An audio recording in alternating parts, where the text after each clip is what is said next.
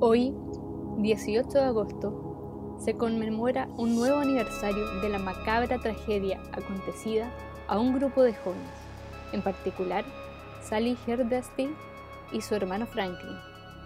Fue aún más trágica por los jóvenes que eran, y aunque hubiesen vivido muchos años más, jamás habrían imaginado que esa idílica tarde de verano se transformaría en una pesadilla. Los eventos de ese día fueron conocidos como uno de los más bizarros crímenes que se cuentan en los anales de la historia norteamericana, la masacre de Texas. Bienvenidos y bienvenidas a un nuevo capítulo de Sed de Miedo. Oh, tremenda sorpresa que te sacaste, Connie. Déjale, nos lanzamos. Tremendo, tremendo. Me encantó, me encantó. Muy ad hoc además al, a esa cosa metálica que tiene la, la película, ¿cierto? Es que de hecho yo me fijé que en muchos momentos habían estos sonidos como de platillos, Sí, pues, sí. además de lo de las motosierras y todo, pero Así eh, aparece como, como un, no, no digamos leitmotiv, es. ¿ya? pero sí como un elemento sonoro eh, bastante constante. Así es, así es. en Y bueno, gente, o sea, vamos a hablar de, de la masacre de Texas. Tremendo clásico que tenemos para, para el día de hoy. así es. película de- del año 1974. Todo un- una, una piedra basal de, dentro del género del, del cine de terror, sobre todo si es que consideráramos el, el llamado cine de terror moderno, que, que muchos consideran que parte con. Algunos dicen con Psicosis en adelante, el año 60, otros dicen con La Noche de los Muertos Vivientes, el año 68 de George A. Romero, pero a poquito después, ya año 74, tenemos ahí aparece la aparece Leatherface, aparece la, la motosierra ahí a, a- a todo volumen, listo para hacerse sus pancitos con mantequilla y, y- y jamón. el, el pernil. Buenísimo, buenísimo. Qué, qué- qué película, Connie.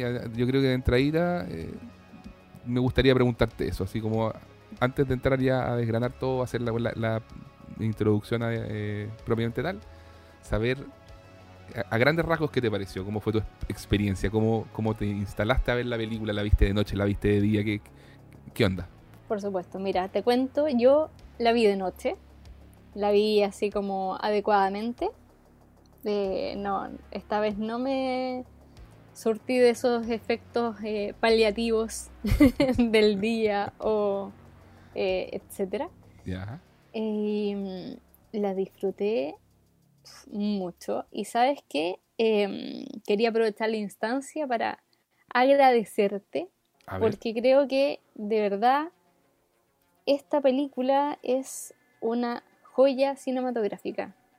Y ya hablaremos más en extenso a medida que avancemos en el capítulo, pero mm, siento que esto cruza más allá de lo que uno habla como del cine de terror, Eh, sino que es eh, tiene una cosa como de que exuda cine y que me, me fascinó.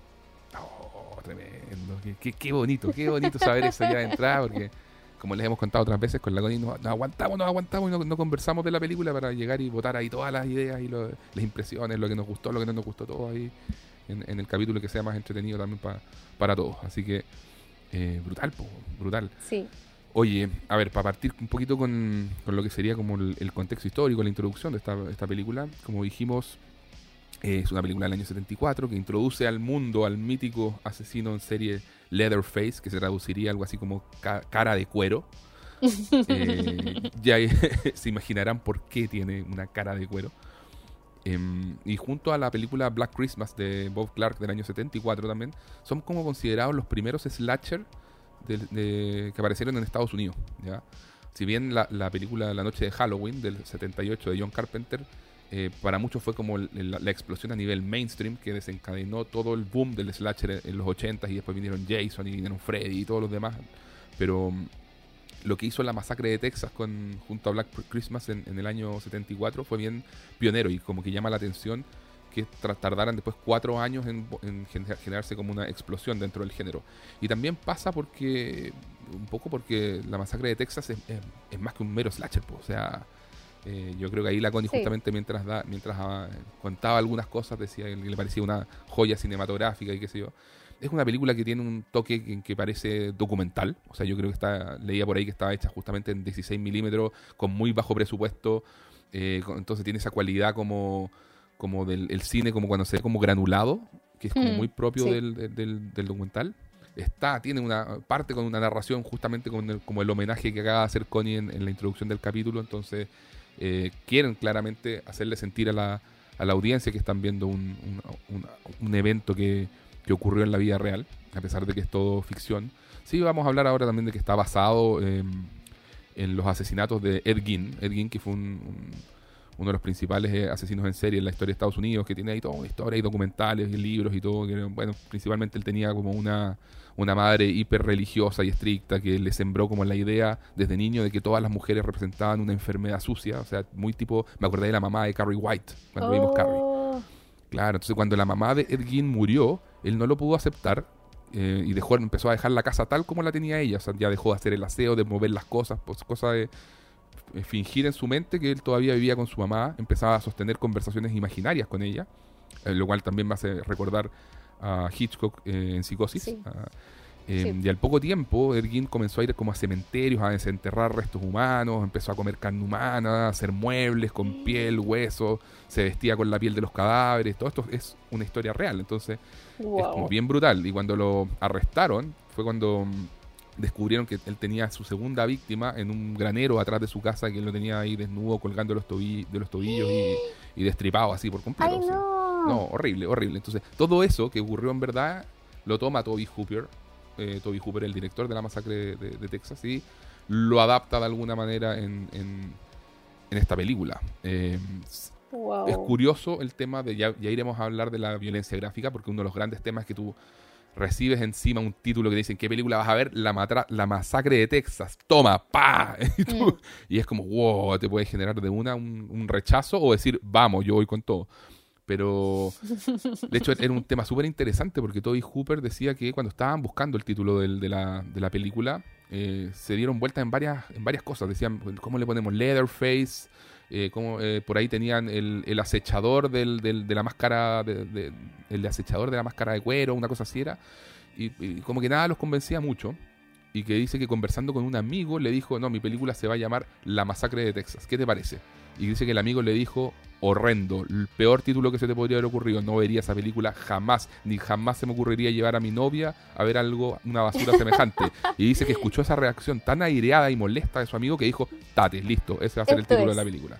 Eso es lo que buscamos, exploitation, molestar, incomodar queremos ahí dejar un, desde nuestro bajo presupuesto, desde nuestra trinchera, ahí marcar, marcar un precedente en el terror. Y él ya tenía claro, claro, uno nunca puede prever si la película va a ser un éxito o no, si cómo va a ser acogida, pero sí tenía claro que quería hacer una cosa como más de terror urbano. Quería colgarse de lo que habían hecho como hemos mencionado otras veces, un par de películas antes, que eran La Noche de los Muertos Vivos en los 68 y La Última Casa de la Izquierda de Wes Craven del 72, que habían llevado el terror urbano a...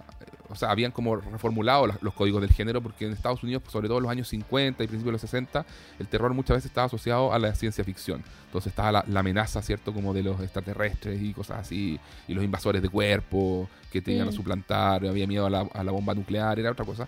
Y eh, llega en, el fondo estos cineastas que dicen, no, pues sabéis que el, terror está más cerca de lo que tú crees, incluso los zombies son una especie de, alegoría ahí eh, social, ¿cierto? Humanos comiendo humanos y, toda una cosa muy sin concesiones en que no vas a tener un, final feliz ni te van a entregar ahí como el regalito con la cintita de todo para que te vayas a tu casa a dormir tranquilo, sino que va a ser todo inquietante. La última casa a la izquierda lo lleva aún un poco más lejos porque eh, trata de unos asesinos y una pandilla de, violadores y asesinos y qué sé yo. Entonces ya, ya se metía en el seno directo de un hogar, del hogar de una familia media norteamericana.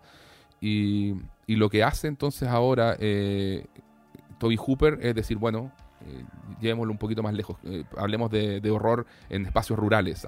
Estados Unidos es un país muy grande, están las grandes ciudades y lo, que tú quieras, pero tenemos mucho campo, tenemos mucho sector rural, mucho sector donde no ha llegado la modernidad de la misma manera que, a otros lugares, eh, donde se han de alguna manera conservado tradiciones que no sabemos cómo han, cómo han cómo han evolucionado, de dónde, de dónde necesariamente viene. Hay elementos que son paganos, hay elementos que son como que pueden venir de cierta tradición vudú, eh, eso también existe mucho en el, en el horror rural y ahí se empieza a tocar un poquito como con lo que se conoce con, como error folclórico. Eh, mm. entonces eh, empezamos a encontrar elementos ahí bien, bien interesantes, pero... Pero ya, ah, aparece un elemento que es bien interesante también, que es el del el, American Gothic. ¿Hay escuchado, Connie, hablar de, de ese término? Para nada. Intrúyeme, por favor.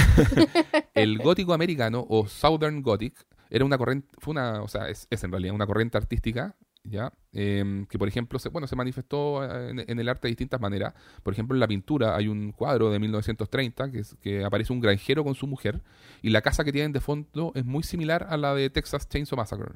De ahí, por favor, búscalo. Em, como te digo, Graham Grant se llama el autor, el granjero y su mujer. Y. No, perdón, el cuadro se llama American Gothic. Y es, uno lo ve y dice, wow. O sea, como que hay un tema eh, ahí de, de, retratar un cierto. Como eso, pues como el campesino medio de Estados Unidos y, viviendo en su ruralidad y todo eso. Y en la literatura está Mark Twain, por ejemplo, con las aventuras de Tom Sawyer, de Huckleberry Finn. no necesariamente te estoy hablando que el American Gothic eh, es de terror, sino que como que habla o transmite ciertos ideales del sur de Estados Unidos. ¿Ya? O sea, mm, y que vienen muy arraigados de repente de eh, la, historia de, todo lo que fue la, la posguerra civil en Estados Unidos. Entonces hay temas todavía, tú sabes que hay resabios de, lo que fue el periodo de, esclavitud. Eh, hay, temas, hay valores muy tradicionales, ¿ya? Entonces es, un tema eh, bien, bien como particular, como que el sur de Estados Unidos muchas veces se siente como, como otro país, ¿ya? Mm, Entonces junto con esto, ya cuando empieza a, tocarse con el género del terror es porque, em, como te digo, empiezan a incorporar ya elementos, eh, por ejemplo, en el estado de Luisiana, eh, em, penetró mucho la, inmigración em, de, Haití. Entonces, eh, hay mucho vudú, hay mucha creencia en eso. Y hay películas que como Skeleton Key o como, mm, no me acuerdo, hay una de Wes Craven también, que La Serpiente del Arco Iris, que tocan también el tema del vudú en Estados Unidos y qué sé yo. Entonces, eh, hay todo un, rollo ahí también que se empieza a poner eh, medio esotérico, ¿ya? Entonces, por ejemplo, en los años 60 también hay una película que se llama Hush Hush Sweet Charlotte, que es de Robert Aldrich y que también muchos consideran que es de las primeras del, del American Gothic. Eh, está la, película La Noche del Cazador de Robert Mitchum, que es del año 55. Entonces, eh, eso, pues, y todas tienen algún tipo de punto de contacto con ritos ancestrales y, y que, bueno, la masacre de Texas lo lleva un paso más allá y, te mete de lleno en, una familia que da que tiene que ver con canibalismo al, final al final del día. Pues. Entonces, eh, y eso, eso fíjate que ya después en la, en la cultura popular eh, se replicó, o sea, ya la, el, legado de la masacre de Texas lo puedes ver desde ahí. Hay un capítulo legendario de, de, por ejemplo, de los expedientes secretos X, de una familia caníbal, y es súper Texas Chainsaw. Y, fue, y fue como el capítulo censurado de los expedientes secretos X y todo.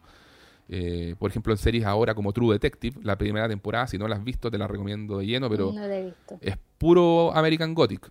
Eh, y, lo, mismo, o sea, el, desenlace hacia, hacia, lo que, hacia lo que va caminando la, temporada también tiene mucha. Eh, te recuerda mucho a la masacre de Texas. ¿Ya? Así que bueno, tú creo que viste Las colinas tienen, tienen ojos, ¿no? Del 77. Esa, esa creo que la viste, no me acuerdo. Mm, no. Ah, ya, perfecto. Pero es una de Wes Craven que hizo poquito antes de Pesadilla en la calle Elm. Y, lo mismo, también son como de caníbales en el desierto y qué sé Entonces, pero todo esto no, no, no, había, no se había visto antes en el cine, antes de la masacre de, Texas, digamos. ¿Ya? Ya. Así que no, eh, tremendo, pues tremendo. O sea, una película con un legado eh, gigantesco en el cine de terror. No, creo que hay cineastas como Rob Zombie que eh, hoy en día no existirían si no fuera por la masacre de Texas. O sea, uno ve, sus hmm. películas, la, Casa de los Mil Cadáveres, los Renegados del Diablo, y son todas de una u otra manera variaciones sobre la masacre de Texas. Entonces, de, transmitir esa incomodidad, de transmitir esa sensación de, calor extremo, de transmitir esa, esa idea de que hay algo como malsano. Yo creo que esa es la mejor palabra para describir una película como la, masacre de Texas, lo, lo malsano que hay en el, en el aire. Porque no es necesariamente que que te esté eh, asustando constantemente con saltos, ni mucho menos. Acá un plano, uno, un, suma, un objeto, te perturba, te, te transmite algo que tú dices, ¿qué, es esto? ¿Dónde, dónde estoy metido? Y eso es fantástico. Así es. Oye, em, a ver, ¿con qué seguimos? Quería contarte un poquito. Bueno, el director dijimos era Toby Hooper. Nativo sí, yo te iba a preguntar como eso. Eh, esta fue la, no sé, o sea, ¿qué había hecho él antes? ¿Qué hizo después? Mira, Toby Hooper, que es un nativo de Austin, Texas. Ahora hay que pensar que Austin es como el sector un poquito más progresista dentro de Texas. ¿ya? De hecho, como que los tejanos miran a Austin así como eh, medio con recelo, no, son cowboys de verdad, ¿me entendí? Así, ah, Son como la parte citadina. Bueno, Houston también, o Dallas, como las grandes las grandes urbes pues, dentro del estado. Pero sobre todo Austin, es como hoy, hoy en día Austin es súper, por ejemplo, polo tecnológico, como otra onda respecto a lo que es la vida más, más de campo, ¿ya? Y bueno, él viene de, de Austin nació el año 43, tenía 30 años cuando estrenó la, masacre de Texas y lamentablemente falleció en 2017 a los 74 años. Él había debutado con una película que se llama Eggshells del 69, que es una película fantástica pero no de terror, ¿ya? Ah, y después, junto a un poco de plata y buscaba apoyo del Estado y que se levantó algo de capital. Y de nuevo, una película de muy bajo presupuesto, creo que costó como 300 mil dólares. Y eh, hizo La Masacre de Texas. La Masacre de Texas tuvo éxito, fue la novena película más exitosa de los años 70, de terror de los años 70, eso. Y él, como director, siguió su carrera. Eh, tiene, mira, es súper irregular, es de altos y bajos. Yo no, no, me podría declarar un fan de Toby Hooper, pero le tengo un respeto así eterno y gigante. Creo que la, masacre de Texas, como decimos, es un hito, es un tótem, es lo mejor que hizo.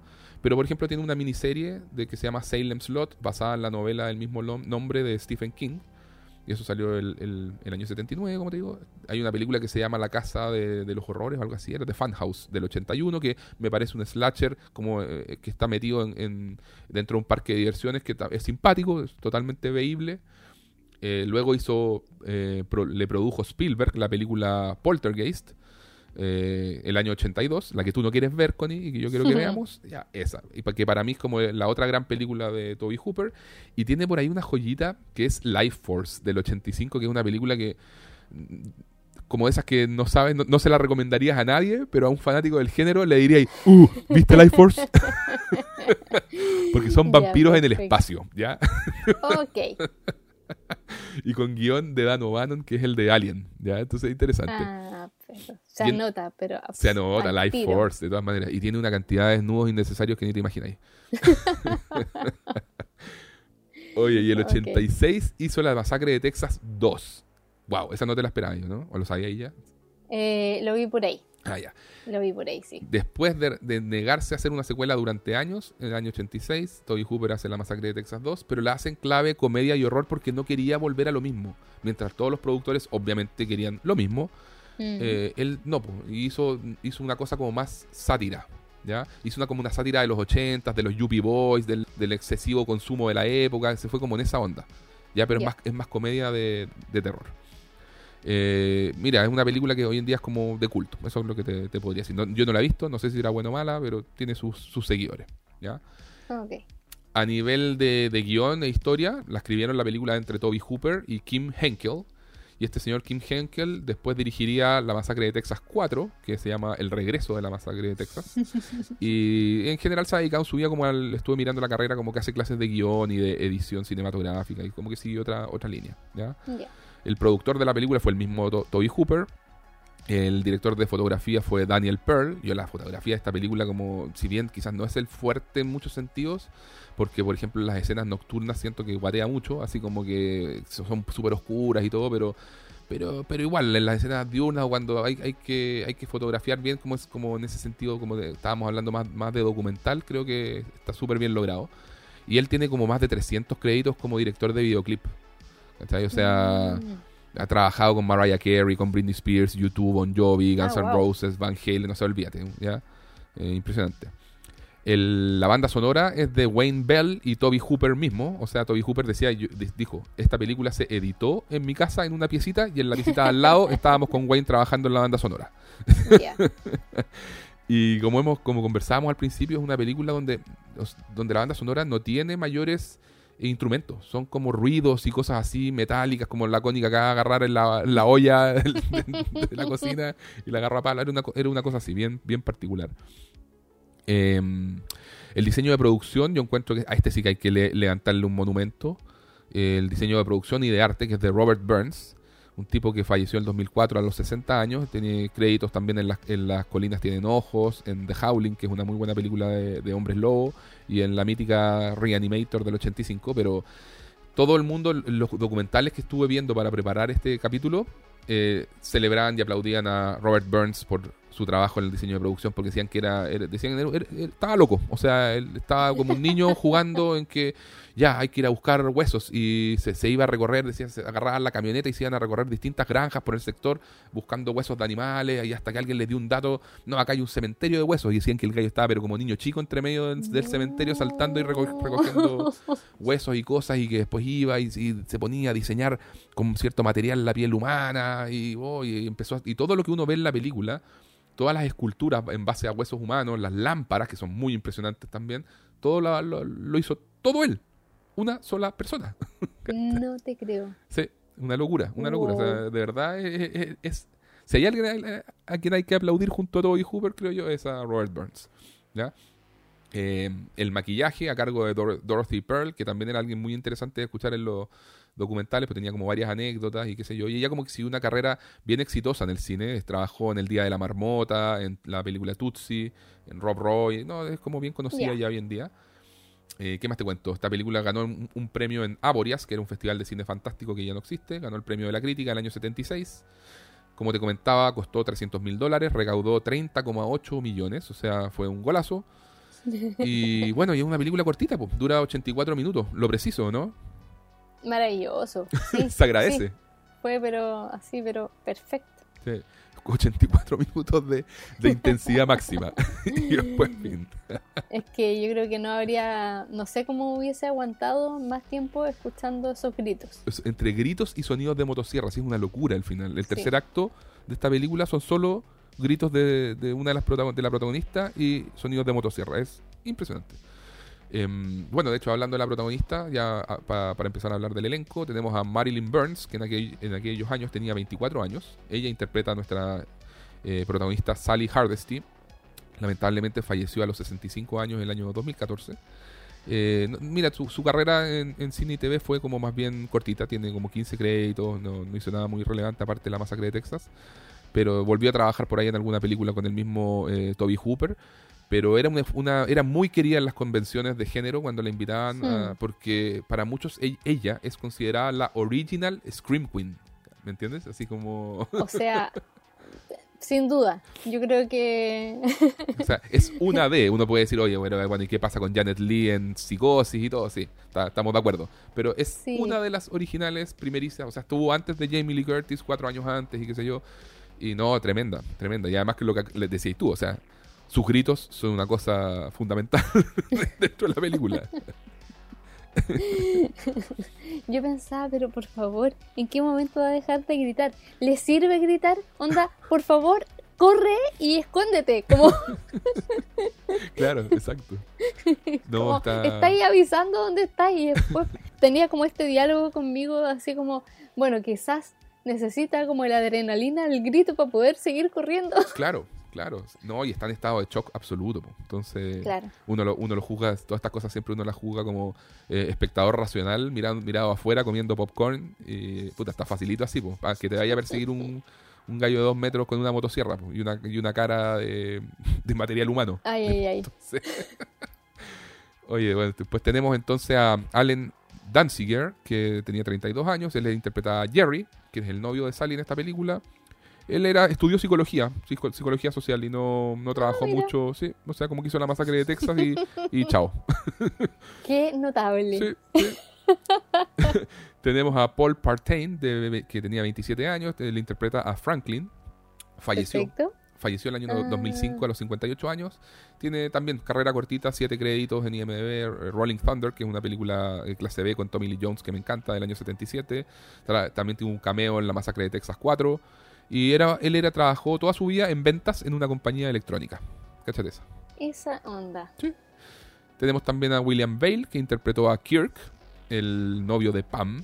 O sea, esta es la otra pareja que hay, porque tenemos de pareja a Jerry con Sally, tenemos al, al hermano de, de Sally que es Franklin y tenemos a Kirk y Pam, que son la otra pareja. Kirk tenía cinco créditos solamente en IMDb, pero estuvo en un rol pequeño, por ejemplo, en Poltergeist, que también es de Toby Hooper, como decíamos. Y tiene una carrera muy larga como decorador de set, set decorator, aparece Ah, en, en IMDb. Ahí tiene un montón de créditos. ¿ya? Y tenemos a Pam, que la, la actriz que la interpreta es Terry McMinn, que ella también, no su, su carrera en, el, en, en las películas fue muy corta. Ella, ella contaba en una entrevista así, algo tipo, la verdad es que después de esta película fui, iba a los castings y la gente miraba mi currículum y, y era como, ¿qué? ¿Qué es esto? Así como, ya, y se supone que te tengo que contratar porque trabajaste en una película que se llama La Masacre de Texas. Así como que dijo, la verdad es que a los actores de esta película No. no nos sumó nada. Dijo, yo sé que esto, decía, yo sé que esto le hizo la carrera a gente como Robert Burns, como Toby Hooper, y dijo, pero los que fuimos actores, la verdad es que fue más bien un contra. Oh, Heavy. qué mal, pobres. Sí, y decía que fue modelo de pies y de manos durante largo tiempo. Después tendía, tenía su tiendita, estuvo como muy alejada de todo este mundillo hasta que ya más de pasado los 60 años como que se animó a ir a las convenciones y hoy en día dice que adora conversar con los fans y todo. Y, y tiene y tú miras su foto en IMDb y su foto es ella en el gancho, No te creo. te lo juro. Ay, pero ¿por qué? No, y dice que ya hizo las paces con esa escena. Después, cuando analicemos en detalle la película, te voy a decir cuál es su escena que, que ella considera más aterradora, la que de verdad así como que le, le afectó emocionalmente. Pero Eso, eso te- me lo guardo para cuando estemos analizando la película. Ya, perfecto. Pero no fue la del, la del gancho. Y dice que no, la del gancho al revés, como que en su negocio tiene un póster, así con ella colgando el gancho, así como orgullosa, ya, ya como que cerró su siglo y ahora le gusta la película. Así que Qué bien. bueno, qué bueno. Sí. Después tenemos a Edwin Neal, que es el que inter- interpreta al autostopista o el hitchhiker.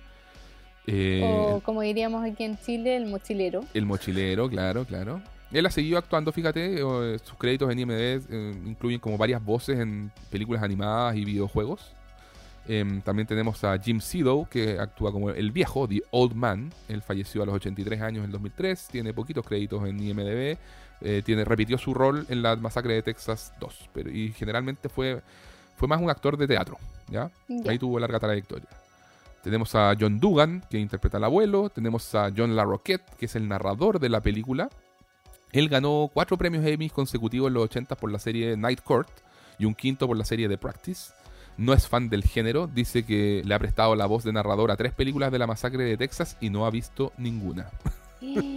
No. No, dice que no le interesa, que no es fan. Dijo, la verdad, además, dijo, mi paga cuando hice la masacre de Texas fue, adivina qué, un porro, un pito de marihuana. No, pero, pero ah, Dios mío. Esta- esas malas costumbres que hay muchas veces en la industria. Para que veas. Era, era No así, me sorprende. así de precario todo. Yo me, me lo- me lo imagino, era un actor y qué sé yo, ya, oye, que quería hacer esto, te animáis a narrar, son, estas líneas, ya te damos un pito, fin, listo, ya, vale. y me estaba guardando al, al, al gran Leatherface para el final, interpretado por Gunnar Hansen. Eh, él eh, nació en, en- en Islandia, llegó de niño a vivir a Texas junto a su familia, estudió inglés y matemáticas, era aficionado a las obras de teatro en la universidad y eso lo llevó, como era amigo de la actriz que hace a Sally, ella le dijo, oye, ¿por qué no, no audicionas para esta película? Y justo coincidió que la persona que tenían contratada para hacer Leatherface eh, era un actor que tendía, digamos, al alcoholismo y no llegó Oh. cuando había que filmar. No llegó, lo encontraron así borracho en un hotel y no estaba impresentable para empezar. Dije, ya, emergencia, chao con este gallo, contratemos a alguien más. Sally dijo, ya, pues mi amigo y la cuestión. Y contrataron a, a Gunnar Hansen. Y bueno, él después rechazó varios roles en el género, como que le gustaba el teatro y todo, entonces no quería como, se- como quedar como actor en el cine de terror. Entonces intentó ser guionista por ahí, pero bueno, da- dadas las circunstancias, parece que no le fue muy bien. Y en los, a fines de los 80 como que se animó de nuevo a volver al, cine y volvió en producciones de bajo presupuesto. Hay una notable, cáchate este título, actuó en Texas Chainsaw Hookers, o sea, como las prostitutas con una motosierra. No. O sea, ya B-movie, no, es como película Z, clase Z, así, Totalmente. del año 88.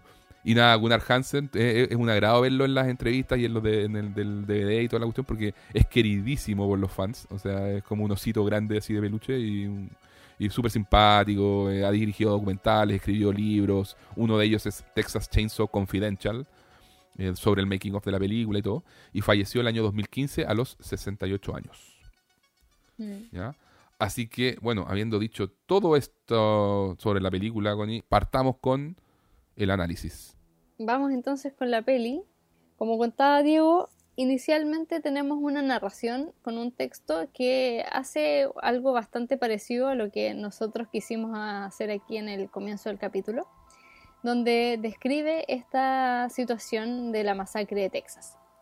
Y luego de eso, que va muy en un tono como documental justamente, comenzamos a ver fotos de cuerpos humanos en descomposición y, cosas muy raras, donde de hecho no logramos del todo ver, o sea, como exactamente qué es, porque son eh, como flashes, con además el sonido de la cámara, así sacando esta, esta foto. Claro. Y luego ya también comienza una narración como de noticias donde nos cuentan que hay robo de cadáveres en un cementerio y en particular uno de Texas y que en alguno en uno dejaron como una obra de arte que era una imagen así pero Dantesca. macabra de dos cuerpos en en una especie como de monumento sobre la tumba. Claro. Y de ahí viene ya el título de la película mientras siguen como la narración de, de estas noticias. Con otras cosas, mm, puras noticias terribles, digamos. Puras Eh, cosas positivas. No, puras cosas terribles, donde finalmente lo importante es que vemos como que en el mundo ocurren cosas horribles. Claro. Así como así de, de simple. Y ahí ya nos vamos a la secuencia, digamos, donde aparecen nuestros protagonistas, estos jóvenes, en un, como deci- decimos acá eh, en Chile, un pan de molde. Cierto. sí. La van en Chile, gente querida de otros países, es un pan de molde acá. Coloquialmente hablando. Claro, entonces vemos eh, a este grupo que van viajando y a mí me llamó la atención que iban como leyendo este libro de- del horóscopo. Eh, buenísimo, porque hablan de Saturno retrógrado y, Sí. y todo. Y me, me encantó, a mí me encantó. Todo, muy, Entonces, todo muy hippie, pues. Sí, así, pues. Totalmente. Me Maravilloso. encantó. Sí. De ahí, bueno, eh, igual ya, de hecho, esta, esta secuencia con ellos, ya si ya habíamos visto estas fotos que nos mostraban una cuestión muy, muy macabra, o sea, nos están plantando, digamos, la semillita mentalmente de que vamos a ver cosas horrorosas, nos muestran un armadillo muerto boca arriba en la carretera.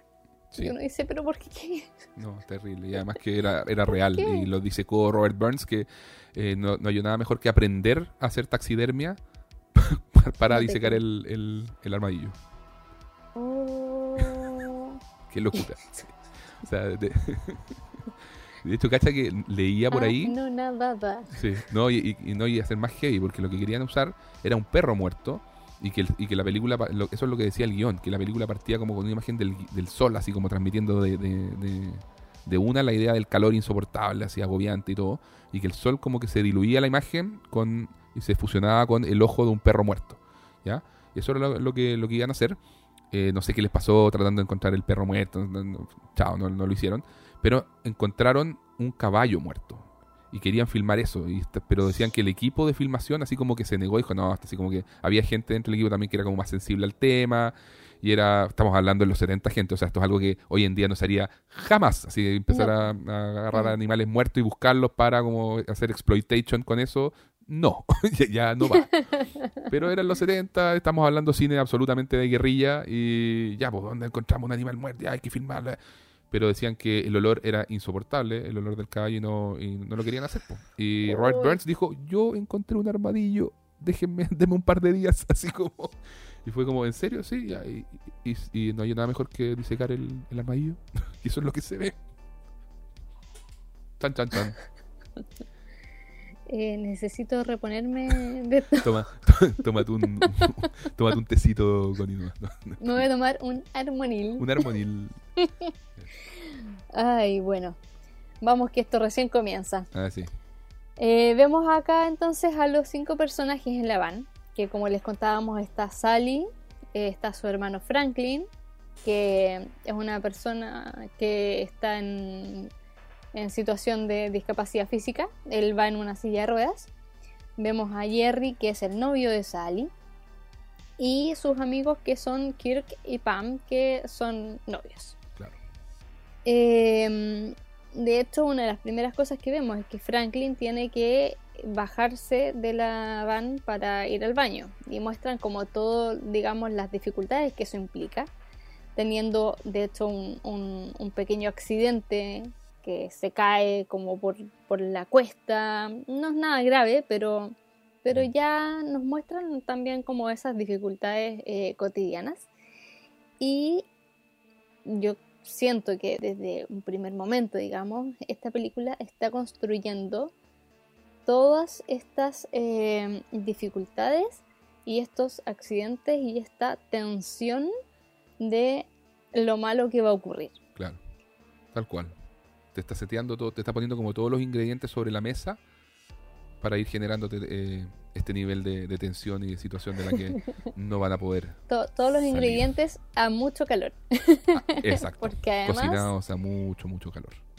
vemos que están todos así, pero sudados, quejándose del calor que hace. Franklin de hecho dice, o sea, el calor me está volviendo loco y, nos transmite, pero exactamente esa sensación, como de cuando estamos con tanto calor que es como que nos molesta el cuerpo. y, es real, pues, o sea, también como estábamos hablando, volvemos a la idea del cine de guerrilla, ¿no? Todo eso que se ve ahí y uno, y uno ve apretados en el, en el pan de molde a, los cinco adolescentes, pero además iba filmando ahí el equipo de filmación y, y más apretados y más acalorados y el olor era terrible y y vamos a hablar mucho de eso a lo largo de esta película porque el proceso de filmación fue, fue una película, una odisea en sí misma. Así que dale, dale nomás. De más, me imagino. Bien, entonces ellos están en este, en este viaje. No sabemos bien todavía dónde se dirigen, pero em, a propósito de esta noticia que estaban dando eh, inicialmente de estas profanaciones al, cementerio pasan al cementerio para ver si la tumba del abuelo de Sally, de Franklin, eh, está bien. Y nos muestran cómo está un poco todo convulsionado con esta situación. Hay bastante gente, hay prensa, eh, de hecho está la policía, no todo el mundo puede pasar. Dejan pasar a Sally justamente porque dice, o sea, quiero ver si la tumba de mi abuelo está bien. Y eh, en medio de eso vemos un campesino que está ebrio y que se ríe y, dice como aquí pasan cosas, cosas de las que no se habla. Y eso también ya, o sea, un nuevo ingrediente, digamos, a esta, a esta sopa que nos están preparando. Y ese plano, el plano con el que filman el campesino, también es, para perturbarte, así como que está al, inverso, el que, ¿me entiendes? Se echa en el pasto y la cámara lo queda filmando al revés. Y ahí se ríe como, como loco y qué sé yo. Y, y, la película un poco te quiere transmitir esta idea como, como de miedo al, al, campesino. ¿sí? Esa cuestión, por eso te digo, nadie dice que esto va a ser políticamente correcto, pero es un poco lo que mm. te quieren transmitir. Pues así. Eh, eso, estos, estos citadinos, por muy hippie que sean y todo, pero, pero hay una cosa como de desconfianza. Hay una cosa ahí de, de, de, qué onda esta gente y por qué se ríe así y por qué y son como los encuentras como más raros, menos educados y qué sé yo. Entonces, la película juega claramente con, ese elemento. Pues, es súper real que hay mucha gente que tiene que le tiene miedo al campo. Pues. Claro, y, bueno, eh, a propósito de eso que hablaste como del plano en que eh, filman esa escena del campesino, ahí yo también quería mencionar algo que me llamó la atención desde un comienzo de esta película y que la sentí muy fresca, muy contemporánea. A ver, a ver. Justamente por eh, la originalidad y por lo rupturista que es en su manejo del lenguaje. Que uno podría decir, bueno, ya, pero si desde, no sé, Ciudadano Kane, que estamos viendo planos como en, no sé, po, en picados contra picados, en alturas de Sí. cámara distintos, qué sé yo y todo. Claro, Pero, pero ojo que no todo el mundo lo hace. exacto. No todo el mundo lo hace y no solo eso, sino que cuando se hace, eh, tienes que hacerlo bien. Tienes que lograr que tenga un sentido narrativo. Y creo que aquí lo logran de una manera maravillosa. Sí, totalmente de acuerdo contigo. De hecho, por ahí me acuerdo haber leído una- un comentario de un crítico de cine que decía, si bien esta película es como tiene como toda la apariencia, apar- apariencia de ser cine cine de eso, pues, de drive-in y de exploitation y, y de, de estos eh, midnight movies y chao, así como muy descartable. No sé, eh, decía, está lejos de ser una película hecha por gente amateur. Eh, está- hay mucha habilidad cinematográfica detrás de lo que, de lo que se ve. Es que, ¿sabes qué? Mira, yo de hecho acá me voy a tirar el tiro con una eh, con una idea de hecho que me rondó mientras veía la película y este término del que hablamos eh, en el capítulo pasado de Babadook cuando tú mencionabas lo de mm, el terror eh, ¿Emocional? No. Ah, el terror elevado. el terror elevado, eso. Perdón por el... no me venía justo la palabra. Claro, de este terror elevado yo te juro que veía esta película y decía como que, oye, perdón, pero esta, esta película está, es como madre de el terror elevado. O sea, eh, así, digamos, así la sentí, como en, en, en ese, en esa forma de, de trabajar eh, el, el lenguaje. Estoy 100% de acuerdo. Maravilloso. Me encanta. Dale. Seguimos entonces en, en toda esta creación de atmósfera de horror diurno, el calor insoportable, las tumbas profanadas, este ebrio que habla cosas que no entendemos bien y además el olor a muerte, porque ellos siguen su viaje y se quejan de ese olor que hay. Y, y lo mencionan, digamos, es, es por eh, los mataderos. O sea, mm, otro elemento más dentro de la, dentro de la mesa de ingredientes. y ahí de hecho muestran escena de matadero. Sí, claro. Entonces tenemos ahí toda esta situación y de pronto vemos que hay un autoestopista o un mochilero en la carretera. Haciendo dedo, así decimos en Chile, no sé cómo dicen en otros lados. Cuando Claro, pero pidiendo que lo lleven. Exacto. Y ellos dicen, bueno, llevémoslo. ¿Qué podría pasar? ¿Qué, pod- qué podría malir sal? claro. Eh, y ya igual vemos que es un tema que nos llama la atención, que, que es un poco extraño, que de hecho eh, podemos intuir que tiene como algún nivel de discapacidad eh, psiquiátrica, Mm. porque tiene un modo de hablar y un como ciertos eh, tics así como físicos y todo que son bastante eh, llamativos Claro.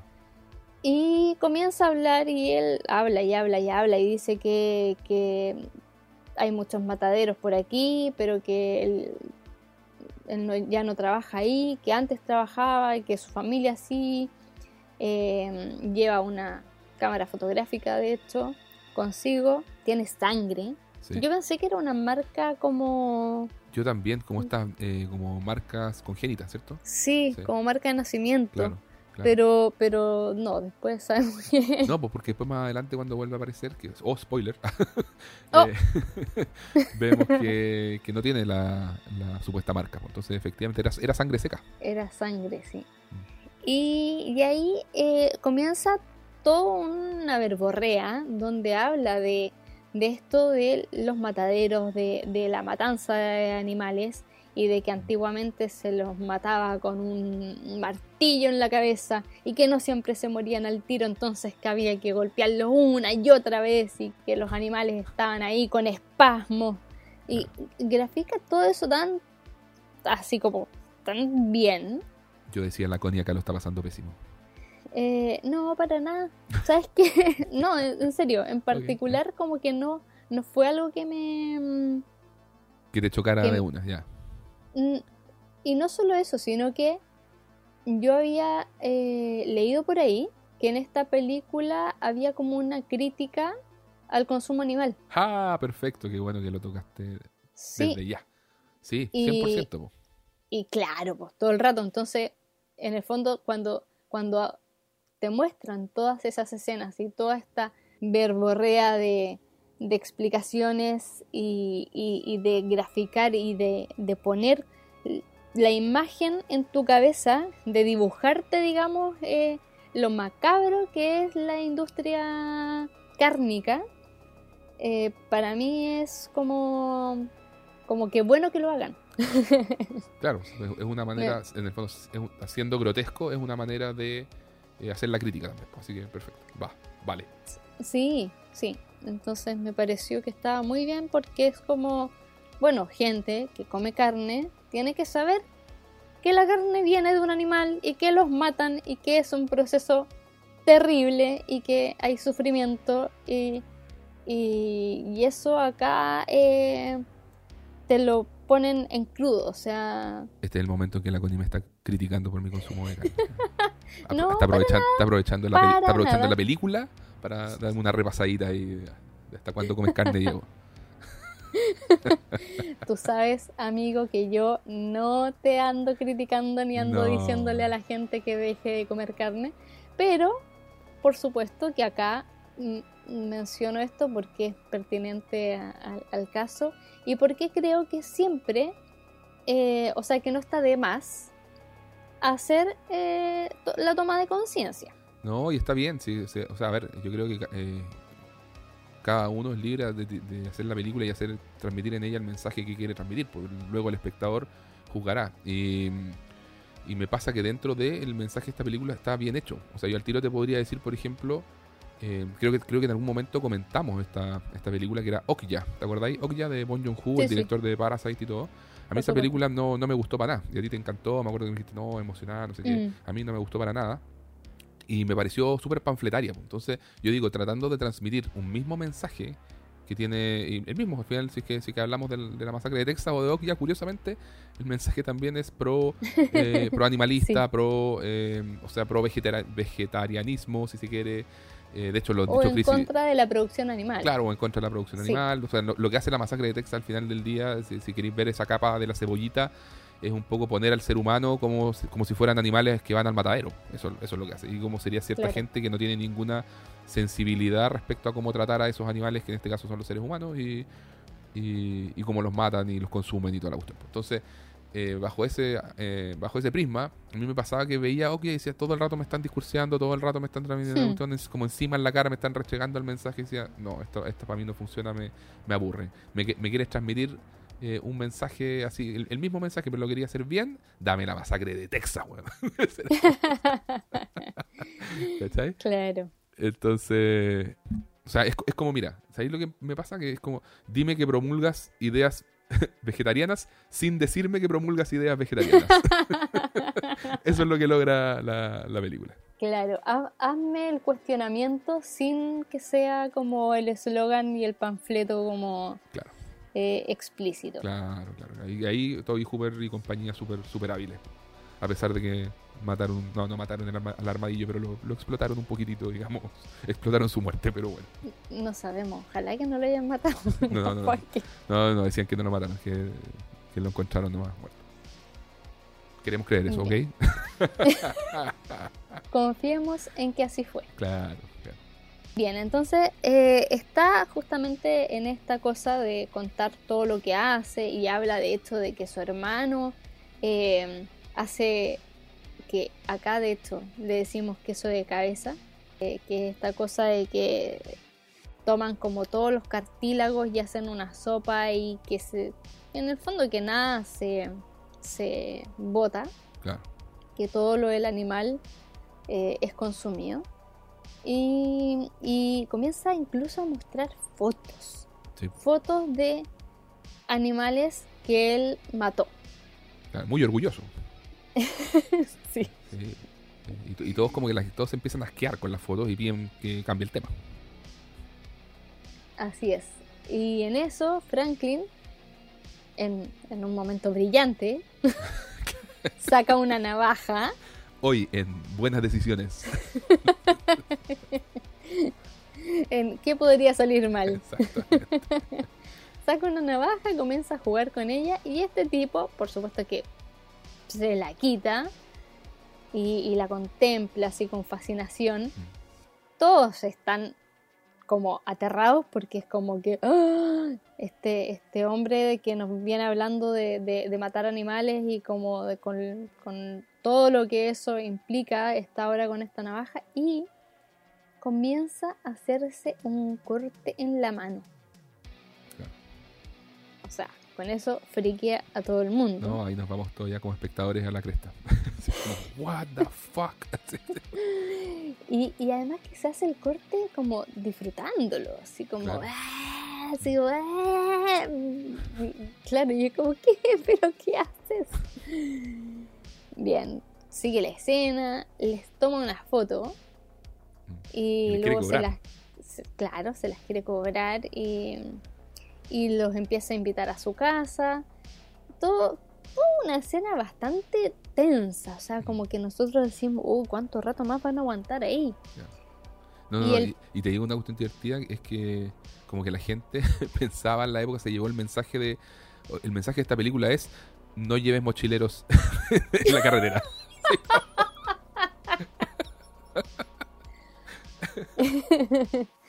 Bueno, sí, puede ser como el efecto colateral. claro, claro. No, que vegetarianismo, no, nada, no hay que llevar mochileros, fin, se acabó. The end. El, el barbecue es un hecho anecdótico en la peli. Claro, Eh, eh, los ganchos de carne exacto. y, y los refrigeradores gigantes son una, No, una nada, anécdota. un detalle.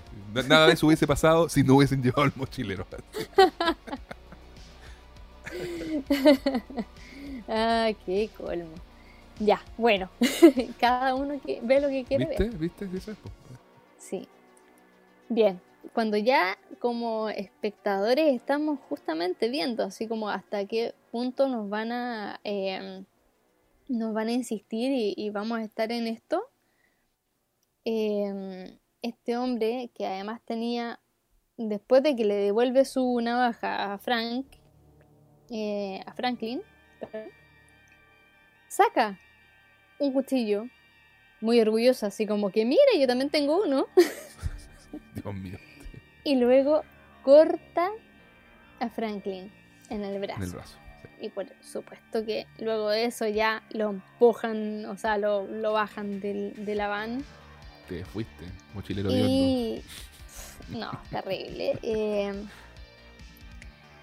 se baja de la van y los empieza a perseguir. Y la van, a mí me llamó la atención como, oye, el arranque lento que tenía esta cuestión, como, Sí. como cuando jugáis Mario Kart y, y tenía ahí al, al Koopa. que le costaba, pero un mundo agarrar vuelo. Sí, sí. Así mismo. Em, pero bueno, se van. Y siguen leyendo el tema de la astrología y, y el horóscopo de Sally de hecho dice, hay momentos en que no podremos creer que lo que ocurre es verdad. Pellízcate y notarás que sí lo es. Un, O sea, un todos presagios Eso. son pero terribles para este día. Claro. Luego viene otra secuencia ya que es como cuando llegan a la gasol- gasolinera y preguntan ahí por la casa del viejo Franklin, que es la propiedad del abuelo de Sally y Franklin. Y el dueño les dice que mejor no vayan para allá, que está abandonado, que no hay que meterse como en propiedades ajenas y ellos le dicen que no, que es la propiedad de, de su abuelo. Pero igual los insta como a que no vayan, a que puede ser peligroso, a que estas chicas que van con ellos, que probablemente no van a querer estar como metidas en esas cosas, Y además em, se encuentran con el problema de que en la gasolinera no hay combustible. Les dice, o sea, como que no va a llegar hoy día más tarde o mañana, mejor quédense aquí. Que puede, puede ser real como puede no ser real. Claro. ya, ya sabremos más adelante. Pero finalmente eh, toman la decisión de seguir. Ahí, es donde ven la mancha de sangre, ¿no? Es que habían notado que el tipo está, o sea, como que le trataba de pegar a la van. Se fijan y dicen como, uy, manchó esto con sangre y trató de escribir algo que habrá puesto. Y, Franklin en particular está muy em, impactado con, con, la situación y con el hecho de que haya tratado de escribir algo. Entonces piensa como que quizás nos estaba eh, amenazando, eh, diciendo algo y quizás nos quiere perseguir o va a tratar de buscarnos. Claro. Y todos los demás un poco le bajan como el perfil a esta situación. De ahí llegamos a la casa del abuelo. Del abuelo de Sally y de Franklin. Claro. Y resulta que está, o sea, se nota que lleva muchísimo tiempo abandonada. ya los no bichos le en los rincones, así como todo, todo como muy creepy. Yo sentía viendo esta cuestión y dije, oye, este, solo este lugar por sí, por sí mismo da para hacer una película de terror completa.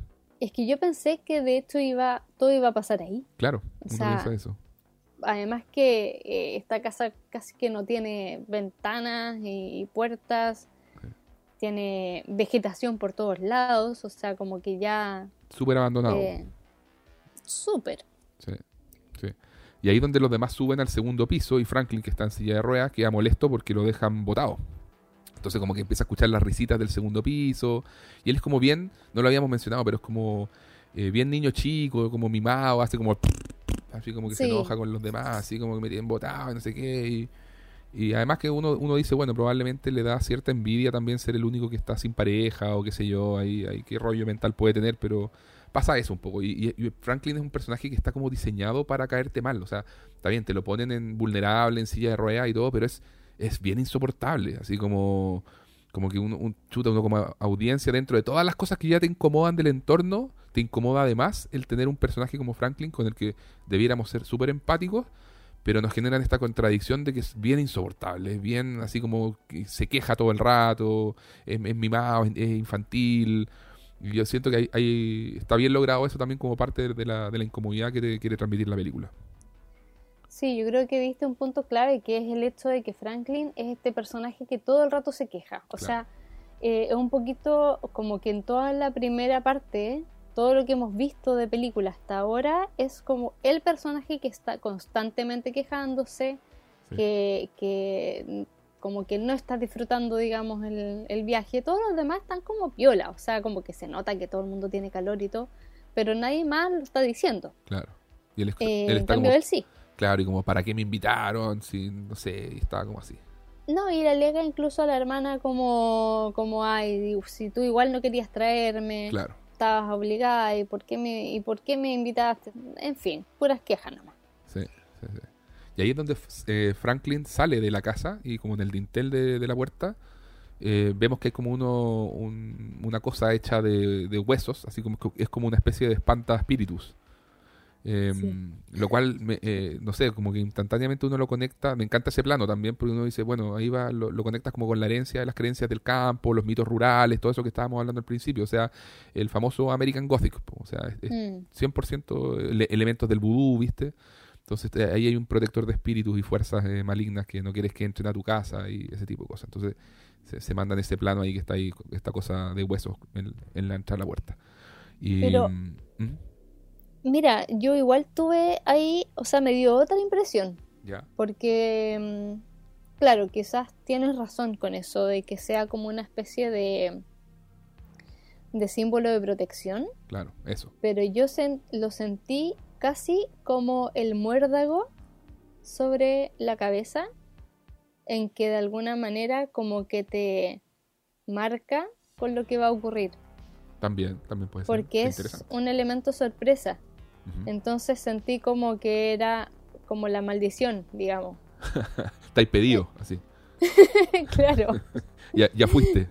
sí, sí, es que me dio mucho esa impresión porque como está eh, como a, la altura de la cabeza y es como que de repente se ve que está como debajo de eso, es como, oh, chuta, ya, ¿cachai? Como la maldición. Y de verdad como que me hizo esa, ese link como de, de recordar como cuando está la hoja de muérdago y es como que, ah, el momento de eh, un beso con la persona con que te encontraste en ese lugar. Hoy mira que está, buena también, pues yo creo que da para las dos interpretaciones, ¿no? Eh, o sea, ellos te ponen el, elemento ahí y bueno, saca tus conclusiones, pues, pero yo lo vi, como te digo, de esta otra manera, era la casa de, los abuelos, como la, el elemento de protección y en este contexto del, de estas creencias ocultas, mitos y vudú y American Gothic, como te digo, que, mm. está ahí. Entonces creo que da para da las dos cosas ahí, está, está bueno. Totalmente. Y, después... Eh, así como que cinematográficamente me llama la atención ciertos planos, así como, porque van como con la cámara baja, los personajes van caminando, como recorriendo el lugar, los, los, sectores cercanos a la casa del, abuelo. Y el sol lo tiene como a, la, a, las espaldas y, y como, que empezáis a ver las, solamente las siluetas de, de, Kirk y Pam caminando mientras se alejan, tiene como unas escenas así que tú dices, oye, pero esto es bien cinematográfico, no es así como un plano cualquiera nomás de dos personas caminando. ¿Me entendí? Sí, y además, mira, a mí en todo ese momento, porque a todo esto ya, pues está eh, Franklin que estaba como recorriendo y que se encuentra con esta cuestión de, huesos colgando, y aparecen Kirk y Pam que le preguntan dónde era el lugar como, como la piscina o la pileta o no sé, como que se quieren ir a bañar por ahí cerca. Claro, porque el calor está ya que los derretía. Y, él les da como indicaciones como por dónde, hacia dónde tienen que caminar. Que obviamente es como esto es en, medio de la nada. Y parten para allá. Manual de, películas de terror 1.1. No se separen del grupo. claro. ¿Qué mal podría ocurrir si nos vamos lejos de, de aquí? De la, claro, de la manada. Y ahí Kirk y Pam comienzan eh, a, recorrer las cercanías y con lo que dices tú, Diego, ¿sabes? A mí me dio la impresión de cuando ya la cámara queda como más lejos, de que de alguna manera es como ese punto de vista que te genera la expectación como de que alguien puede estar vigilando. Claro. Como, sí, pues tienes razón. O, o como no es, no es propiamente una cámara subjetiva. No, no, no, porque no se mueve como tal ni nada. Pero... No se mueve como tal ni nada, pero, pero sin embargo se aleja tanto de la escena que te pone a observar, precisamente. Y tú dices como, oh, ¿hay alguien más observando aquí? Qué perdido está ese arte en el cine mainstream de repente de, de tener eso, de quedarte con un plano así 5 segundos, 10 eh, segundos. Y y que, y que sientas como el personaje se va perdiendo en el horizonte y todo eso. Sí, po. Tú lo has dicho. Y sirve tanto para, para comunicar este tipo de, sensaciones, para asentarte en la película, para lograr como el mood, así, establecerte, sumergirte en la, en la atmósfera que quiere la película que tú estés. Entonces, eso, pues ya empezás a ver que estos personajes se alejan y se alejan ya del grupo. El calor sigue, como decíamos, eh, se encuentran un árbol, que también es notable esa escena porque te hacen el zoom a los objetos que hay en el árbol. Hay, hay como unas joyas y unos tarros colgando, hay un reloj con una rama atravesada, hay, hay como los restos de una carpa casera que levantaron así como con unos palos y un cobertor, así que está rota además encima. Entonces, eh, todo ya contribuye a, sin que haya pasado nada todavía, es como, oye, nos estamos metiendo en un lugar, eso, perdido, misterioso, que vamos a encontrarnos acá en, en este lugar. Y, y eso, pues, creo que todos estos los zoom que hacen en los elementos es como uno de los elementos eh, atmosféricos sólidos que tiene la película. Me encanta. Así es. Además que bueno, Kirk y Pam estaban en esta búsqueda como de, no sé, de la pileta o de, no sé, este lugar donde se iban a bañar. Pero resulta que se encuentran con que hay como una especie de, de molino algo por el estilo. Y ellos dicen, bueno, vamos porque seguro que ahí tienen, eh, tienen benzina, tienen eh, gasolina. parten para allá, se encuentran incluso con que hay un generador eléctrico. eh, Que también es algo que, de- de- en cuanto al diseño de sonido, no para de sonar. Pues está como sonando el, el- el generador. Y te tienen así como cinco minutos con, con el, con el generador en la escena. Y también te empieza a generar una incomodidad como espectador. pues. la intranquilidad que te da ese motor Claro. te anticipa, claro, totalmente. Y hay un- una cosa que a mí también me perturbó muchísimo, que mientras van llegando a este lugar con, con este generador, qué sé yo, con esta carpa también, hay un, un toldo, pero que está cubriendo muchos autos. Y uno dice, a ver, ¿acaso hay un garage aquí? Claro. ¿O, o qué está ocurriendo que hay tantos autos? Me perturbó muchísimo porque en ese momento yo dije, ay, pero gente, váyanse por favor mientras puedan. claro. Por supuesto que no se van y siguen caminando y llegan a una casa y no se les ocurre nada mejor, digamos, bueno, obvio, es una casa, empiezan a llamar, a llamar, a llamar, a llamar. Eh, nadie contesta, entonces abren la puerta porque ¿qué podría pasar? Todo esto de- también como con esta cámara que está que se aleja, eh, entre medio, bueno, Kirk encuentra una muela y se la regala a su novia. Muy, muy tiernamente. Y Kirk, luego de todo esto, eh, en que por supuesto que Pam se enoja y se da media vuelta y se va como a un columpio que hay frente a la casa, eh, él entra a la casa buscando que alguien le responda y comienza a escuchar eh, lo que pensamos que es como un chancho. Claro. Y ahí... ¡Ah! bueno, el, el arte de la casa es increíble. O sea, yo... Yo no sé cómo estos personajes llegan a ese lugar y no huyen despavoridos. Hay que decirlo. Es que todavía no han visto el detalle por dentro. Pero además que por No, fuera uno ve uno ve la casa por fuera y es bonita, es blanca, así como que Sí. no está mal tenida. No, para nada, pero Kirk entra y ve, se encuentra con esta pared de puras cabezas. Bueno, es que también hay que entender que sí, e- es algo que pasa muchas veces en, en ciertos lugares, digamos, que están como los trofeos de casa. Claro, entonces. y- Ya, le, le concedo eso a, a Kirk. Sí, sí, tal cual. Y como te digo, o sea, no es Eh. como que estés mirando una casa como que decís, ya llegué al, al castillo del conde Drácula, pues, ¿cachai? Está ahí. Ah, llegaste a una casa blanca en medio del campo, está el día soleado, está bonito, ¿no? Sí, Eh, está ahí buscando eh, hablar con alguien y, y listo, y como que no, no se cuestionan más. Mm, nada así a presagiar. Exacto. Kirk, ahí como nadie le abre, nadie le abre la puerta, entonces ve, empieza, eh, abre él la puerta finalmente, se acerca a, a esta eh, habitación rara que ve al fondo, que tiene como un fondo rojo, como y con la Connie, como dice, eh, está como, tiene colgados como trofeos de, de caza, porque De hay como distintos cráneos de animales ahí, y eso está en el fondo de un pasillo, donde a mano derecha hay una escalera. Entonces, pero él camina por este pasillo, está por así como por eh, entrar a la, a la habitación, empieza a escuchar unos sonidos de cerdo además. Sí, Entonces, cuando está entrando, debut histórico ahí, maravilloso de todos los Ah. tiempos, aparece nuestro asesino. nuestro, nuestro asesino, pues, el gran Leatherface. Leatherface. Y le manda un de una, esa escena es brutal. Es como de una, es un sendo martillazo o mazazo, no sé qué es lo que tenía en la mano, era un martillo parece, ¿no? No sé. Sí, Y, y le, de una en la cabeza, así, ¡pa! Seco, chao. Y, una cosa que impacta en esa escena es el cuerpo de Kirk que queda en el suelo con espasmos, como de que no está del todo muerto y queda así como con- entra en, convulsiones. Y Leatherface le manda otro martillazo, eh, lo cual obviamente empalma con lo que estaban hablando Franklin con el auto, como con el mochilero al principio de la película, de cómo mataban a las vacas y a los cerdos antiguamente y los agarraban a mazazo en la cabeza. Acá es lo mismo, pero obviamente con el pobre Kirk.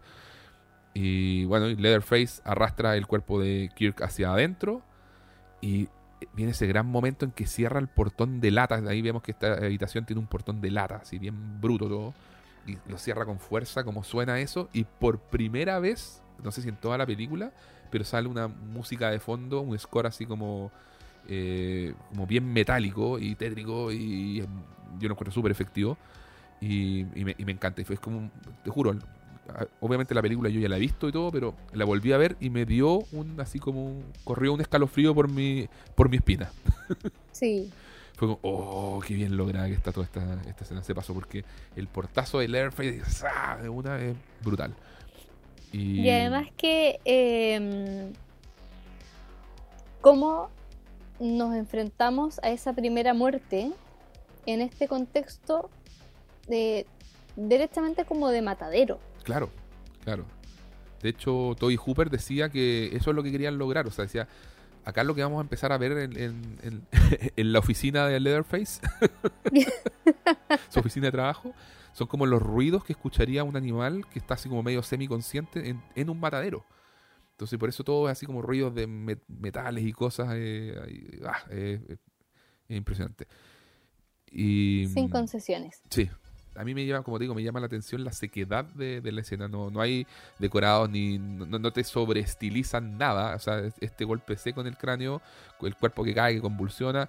Y ahí Toby Hooper decía algo como, era algo así como, el golpe del martillo debe haber, se imaginaba como la idea de que el golpe, el primer golpe que le propina Leatherface, le debe haber trozado el cráneo, del cual algunos pedazos se incrustan como en el, en el cerebro y por eso empiezan las convulsiones.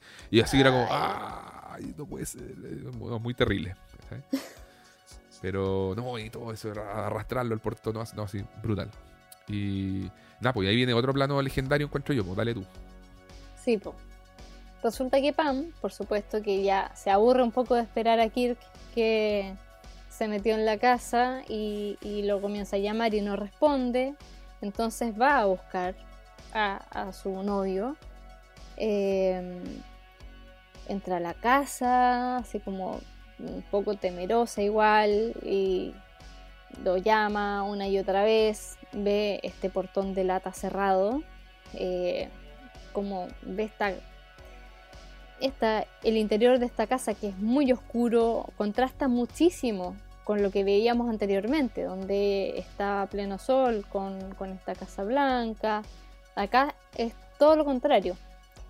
Y de repente ella comienza a ver el interior de la casa y se encuentra con... Oye, pero espérate, ¿puedo hacer un alcance? Porque acá viene la escena que te quería comentar del, de, ella, de Pam, la que ella decía que la actriz, que era para ella la ah. más aterradora. Dale tú nomás, dale.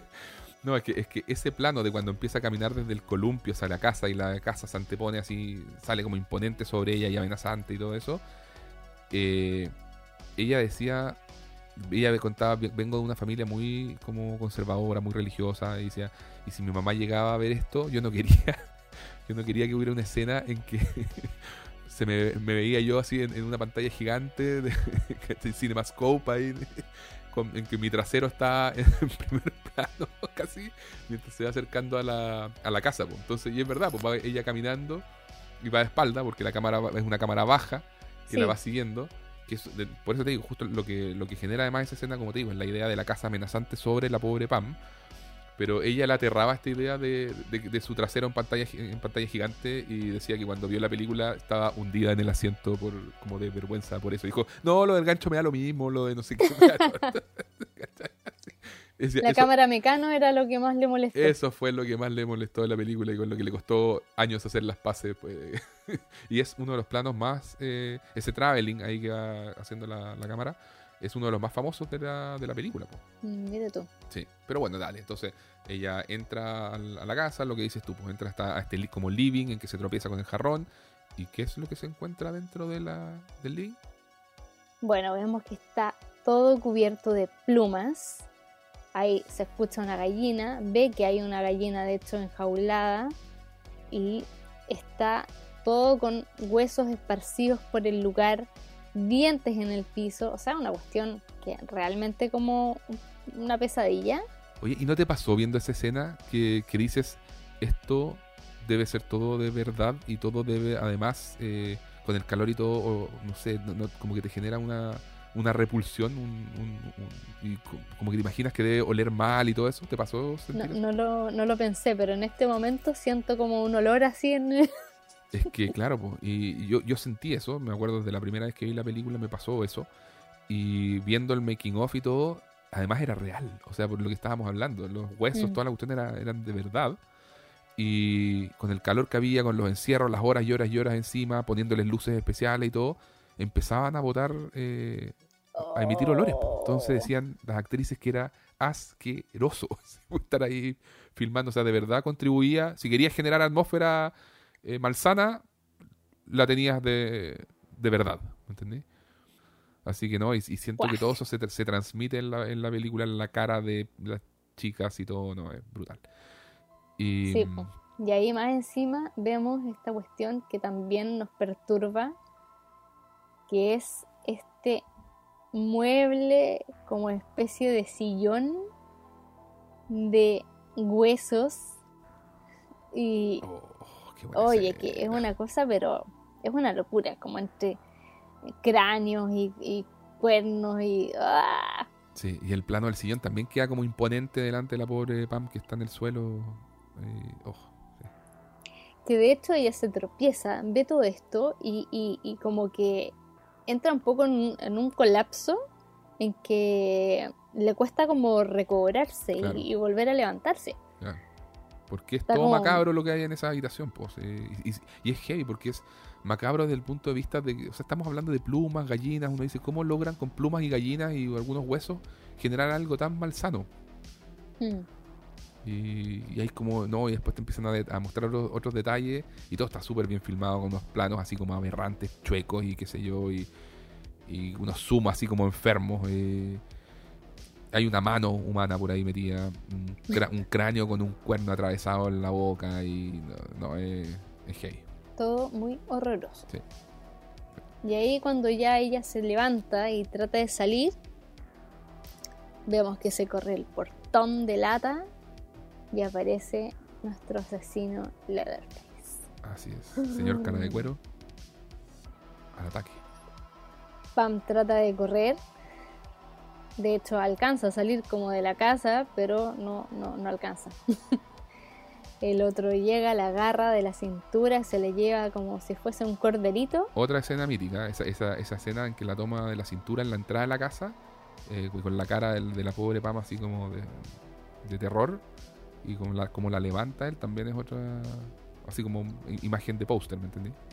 Y que la lleva además como, como si nada, porque Sí. claramente no le cuesta nada y la otra patalea y todo, pero no. No, Chao, como, ya. como un corderito, Nada como que hacer. tú, sí.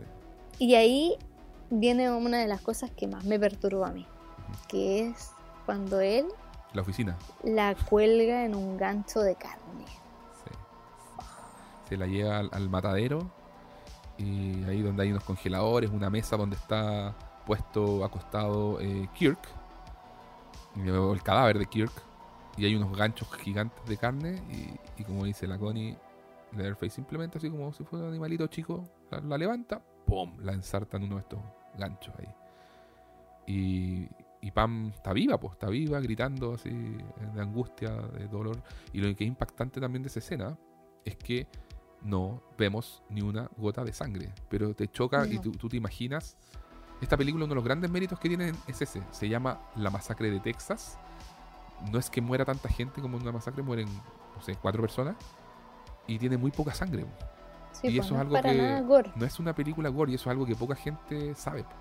Y, y tiene que ver también con que Toby Hooper quería que la película fuera, eh, que la, la asociación de que, que hace la, la clasificación de la MPA se llama, del, del- como le da la clasificación de censura a las películas, querían que, que le pusieran un PG, que era como... Como que puedes ir con una. Claro, puedes, puedes ir acompañado con un adulto. Así, no niños, pero puedes ir acompañado con un adulto, como una cosa así.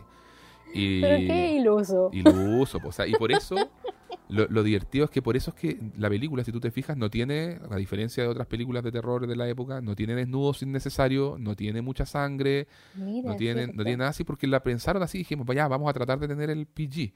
Y le salió el tiro por la culata, fue, fue peor, fue como más sugestiva y psicológica todavía. Y le dieron rating X, que es como el que le dan a las películas porno, ¿cachai? Y tuvieran así que pelear y pelear y pelear. Oh, y, y como ver todos los contactos habido por haber para lograr así que la, que la estrenaran y que le pusieran un, un- no me acuerdo si NC-17 o Rated R, no me acuerdo, pero pero Toby Hooper estaba súper frustrado por, por eso. y fue y en más fue fue una película que incluso en Inglaterra, que donde son más eran más estrictos en la época, eh, de frente la censuraron. O sea, dijeron, no, no, no se, no se estrena, Esto chao no se muestra. estuvo censurada por 23 años. O sea, la estrenaron en el año 98 en Inglaterra, cáchate. No te creo. No, es una locura. Y de hecho mostraban una imagen en, en uno de los documentales en que se veía el, como la cartelera del, de, de fines de los 90 y decía así como Salvando al soldado Ryan, la película de los Rugrats, ¿cachai? Shakespeare apasionado, la masacre de Texas. Oh. que por supuesto tiene que haber sido como que llegó porque ya era mega de culto y fue como claro. saquémosle aquí unos morlacos. Claro, no, creo que tu, tu- tu- hubo que, eh, que tuvieron que pasar muchos años, cambió como la gente que estaba a cargo, el presidente de la asociación, todo, y, y ahí fue como que ya, oye, ¿qué onda esta película? Así, ya súper famosa y todo, y oh, ya estrenémosla, en fin. Y- pero eso, pues, o sea, la escena del gancho, curiosamente, no tiene sangre, no ves nada. Ves sangre en el fondo, como que en la pared hay sangre seca. Sí, Y eso contribuye también a que el plano sea bien aterrador po, y te sugestione más. Pero de así como no, no ves ni un borbotón saliendo del cuerpo de, de Pam ni nada. po. Entonces es bien heavy. Y bueno, y acto Sí. seguido, mientras la tiene ahí en el, en- en el gancho, vemos también que Leatherface se, se acerca a su, a su mítico, mí- mítica herramienta de trabajo, que no es el martillo, sino que es la motosierra. po. Y ahí hay un la zoom motosierra y comienza a faenar a Kirk. a Kirk. Exactamente, delante de Pam. Y nuevamente no vemos nada, vemos los movimientos y qué sé yo, Vemos pero no. que Pam grita, que y- está así en shock. De hecho, es psicológicamente, o sea, como que esta escena juega, yo creo, mucho con eso de mm, del impacto que tiene en ella, incluso más que, que el hecho de que está colgada en un gancho de carne. Y con un balde grande abajo como para la sangre, igual como hacen con Sí. los animales. po. Entonces todo eso te sugestiona así mal. Pero ella está sufriendo porque está viendo cómo están faenando a su novio. Sí. Oye, y un poquito la descripción de Leatherface, porque acá hay un punto bien interesante también, que hace la diferencia, encuentro yo, entre la original y cualquier tipo de secuela. Es que Leatherface es un tipo grandote, el actor Gunnar Hansen, gigante, así, de medida casi dos metros. eh, tiene, pero no es un tipo así como fit, ¿me entiendes? No es un gallo así No. como ni nada, es como, es como gordo así, grande y tiene, mm, no sé, su máscara de piel humana así bien grotesca, que no está tampoco... Sí, es como corpulento. Claro. como- mm. Exacto, usa una camisa sin mangas, así como muy de, como que pudiese ser de un oficinista, muy normal. No, no- no tiene un traje así como de, de asesino en serie, nada. Un delantal de carnicero y una corbata, una corbata, lo cual también como que no junta ni pega, pero llama mucho la atención. Y, y su máscara de piel humana, y me acuerdo que decía Robert Burns en un en uno de los documentales decía el problema de muchas de las secuelas en que ya por ejemplo en una meten a Tom Savini que es un maestro de los efectos especiales y de, las- de todos los efectos prácticos y decía él como la máscara del Leatherface le quedó demasiado a Tom Savini así como demasiado perfectita para cine de terror pues decía "Ah, la de Leatherface original es una cuestión que tenéis que pensar que tiene que haber hecho Leatherface no hay preciosismo en la ¿cachai? no hay como un arte Sí. de lo grotesco sino que tiene que ser como bien casera su, su máscara, que es una máscara obviamente hecha de piel humana y que notamos que tiene como los eh, como, como los ojos cosidos y, y tienen, no, no sé, así como unos, unos bordes raros, no, no, tiene la, la- la boca y, los, la- y las cuencas de los ojos como que la, tajó, po, totalmente. claro, exactamente, y Mm. como que pegó partes y toda la cuestión. Entonces es bien perturbador, Una de las cosas perturbadoras de la película. claro. Bueno. Y ahí, oye, en toda esa escena, otra cosa más que te perturba es que no deja de sonar la motosierra. po. Oh, es terrible, terrible, no, no, no, no, para nunca. Así es. Bueno, mientras está ya llevándose a cabo esta carnicería humana eh, en, en la casa de Leatherface, vamos de nuevo eh, con, con Sally, Franklin y Jerry. Y Jerry está molestando a Franklin. Y le dice, He's coming to get you, Franklin. Un Y guiño, se lo repite. un guiño a la noche de los muertos vivientes cuando eh, decían He's coming to get you, Barbara. Así, típica frase de esa película. Tal cual. Y ahí, bueno, también nos muestran estas dinámicas que en realidad no son como tan amables o tan como, como en que todos lo pasan bien, porque obviamente Franklin molesta, entonces lo molestan de vuelta con este tipo de cosas. Y vamos nuevamente a la marca de sangre en la van. Y Franklin que sigue preguntándose que si de verdad no creen que esto signifique algo. Y ya Jerry como se empieza a atardecer y está ya va a llegar la noche, va en búsqueda de Pam y de Kirk, que no han vuelto, que sabemos que no volverán. Y mm, Franklin entre medio sigue hablando y le dice a Sally que perdió su navaja eh, y se sigue quejando todo el rato y le pregunta entre todas esas cosas si es que cree en lo que había leído Pam sobre eh, esto de Saturno retrógrado y todo eso. Te encantó, te encantó Saturno retrógrado. Me encanta. Y ahí Sally le dice que, que en realidad todo significa algo. Tampoco le da demasiada atención.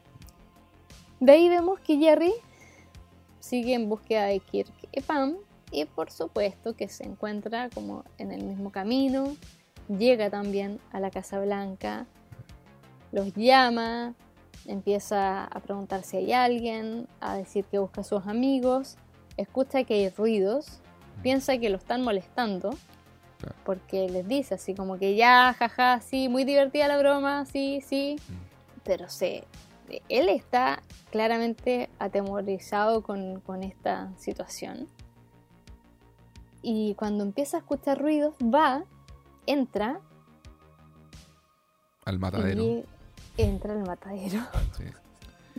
Y llega hasta uno de los congeladores donde escuchamos golpes. Claro abre y se encuentra a Pam adentro. Aún viva o despierta así como de golpe, como que despierta y se desmaya, así es una cuestión bien crazy. Em, y detrás de Jerry aparece Leatherface.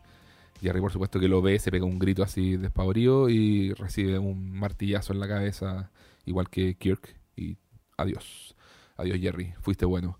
Y mm, fíjate que sobre esa escena leía que era bien, también me gustó el hecho de que los actores no habían visto a Gunnar Hansen como Leatherface, cosa que cuando les tocara filmar con él fuera mucho más aterrador la experiencia y un poco lo, las reacciones fueran genuinas. ¿ya? Eso, es, un es un truco que se suele eh, hacer en varias películas de terror. Lo, he escuchado en varios making of de películas y todo. Así como, ya quieres una reacción genuina en los actores que no vean al monstruo. Entonces, mm, lo hicieron así y, y decían que se supone que lo que tenía que pasar, había un tipo agachado, estaba en el, suelo, así como que tenía tomado a Jerry como desde la, a la altura del cinturón, y cosa que cuando fuera Gunnar Hansen, o sea, Leatherface, fuera a hacer como el gesto del martillazo, él tenía que tirarlo el cinturón para que como que la, la caída de él fuera como bien brusca. Ya. ¿Ya? Eso era lo que tenía que pasar. Jerry, que nunca había visto a, a Leatherface. Llega, se da vuelta, aparece Leatherface, este tipo de dos metros que levanta un martillo por lo, por, lo alto y dicen que la reacción del actor fue de terror absoluto, que no hay nada mejor que se oh. soltó, su, su, reflejo fue soltarse del tipo que lo tenía tomado atrás y salió corriendo y no quiso filmar la escena. Oh. Quedó pero en shock, así aterrorizado, pero por completo. Oye, es que yo creo que sí, debe haber sido muy traumático. Sí, entonces bueno, Shaolin con Jerry. Y por otro lado tenemos a Sally con Franklin, que siguen esperando. Oye, pero espérate, pero Leatherface ahí como que la forma en que guarda el cuerpo de Pam y, se va a mirar por la ventana si, si hay más adolescentes afuera. O sea, eso también te, empieza a mostrar que, él también está inquieto. Y eso lo, veía también en el making of. Decía, Leatherface que es este como, como personaje que tiene como esta, esta discapacidad cognitiva eh, también está, en cierta forma, está asustado también, pues no entiende nada, qué está pasando, que está llegando afuera gente y, un poco reacciona también a, ello, entonces va como que se asoma por la ventana a ver si, hay alguien más y, ahí se sienta como a, esperar, ¿por cierto? Mm, sí. Claro. Sí, me llamó la atención de hecho eso. Después de que pasa esto, eh, lo mostraran así, mirando y como esperando. Sí, pues el director decía en, la, en el making of así, he freaks out, así como que se desespera también. Dice, bueno, ¿y por qué mm. sigue saliendo esta gente? ¿De dónde? ¿Quiénes son? Y bien, volvemos entonces a Sally y a Franklin, en que están tocando la bocina, en que están claramente preocupados de que sus amigos no regresan. Eh, ya es de noche, está oscuro todo, y están en medio de la nada, están con una pura linterna y las luces de, del auto, Sí. pero absolutamente a, a oscuras y abandonados. Entonces ella quiere, por supuesto, ir a buscar a su novio y Franklin le dice que no, e incluso le dice que vayan a buscar ayuda a otro lado, pero ella no, porque su prioridad, digamos, es, es encontrar a Jerry. Y dice, ya, me voy, aunque Franklin tenía la linterna. No se la quería pasar. Y ella, eh, luego de insistirle, le dice, filo, me voy, sin linterna. Como que ya no me importa, o sea, su prioridad es ir a buscar a Jerry. Franklin cede y comienza a ir detrás de ella con las dificultades que eso conlleva, porque él va en su silla de ruedas y parten entonces a buscar a Jerry gritando en el medio del bosque. Ven una luz que parece ser una casa, está todo oscuro y de pronto, súbitamente, aparece Aparece él. él, el loco de la motosierra. Tremendo. Guau, y hace, pero eh, yo creo que esa es la escena quizás más como gore, Claro. aunque no veamos la sangre y todo, pero atacan a Franklin y, uno casi se imagina, digamos, las vísceras saltando por, por todos lados. Claro, porque y está bien, es, también súper súper bien hecha, porque es un pobre tipo que está, imagínense, pues sentado en su en su silla de ruedas que lo lleva, estaba llevando a su hermana, que con mucha dificultad puede moverla en, en- medio de un bosque. O, eh, nada, o sea, no tiene, no tiene nada que hacer, tú quedas ahí, está totalmente ya, está frito, o sea, no, no, no puede ni siquiera Sí, po. intentar escapar.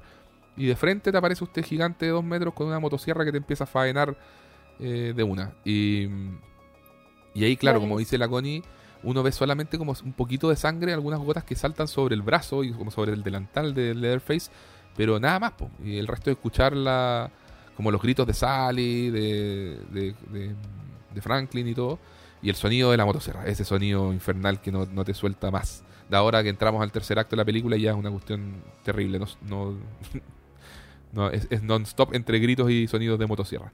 Y, y pasa que también un detallito que me gustó mucho del making of, que era que esa escena, queremos, queremos ponerlos ahí en, en el contexto de- del bajo presupuesto mismo. Estaba el director Toby Hooper con otro de los asistentes al lado de la silla de ruedas de Franklin y se habían puesto en la boca el sirup tipo sangre para que cuando hiciera el movimiento Leatherface le empezaran a escupir la sangre. No, Y guacala. Exactamente. Y el lector Gunnar Hansen dijo, bueno, me escupieron bastante durante horas, pero sacamos la escena. Oh, qué horror. Ay, ay. Eh, nuevamente notando lo infernal que puede haber sido el rodaje. Claro. Bien, entonces, Ah, y la, la actriz que hace a Sally, perdona, la Marilyn Burns, dice que esa fue fue la escena que más le da miedo de la película. O sea, que cuando, lo mismo, porque imagínate, no habían visto a Leatherface y todo, y es el momento en que ella también lo ve, están en el bosque, en esta escena hiper oscura y todo, y como, y como muere Franklin y qué sé yo, y ella como queda gritando, mirando como faenan al hermano y después sale corriendo. sale corriendo, gritando y no para de gritar. Exacto. Y eso fue otra de las cosas que a mí me perturbó porque gritaba, gritaba, gritaba.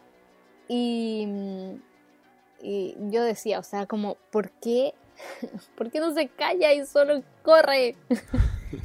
Pero, en fin, o sea, la vemos gritando, corriendo, corriendo, corriendo. Y ahí eh, me sucedió que yo dije,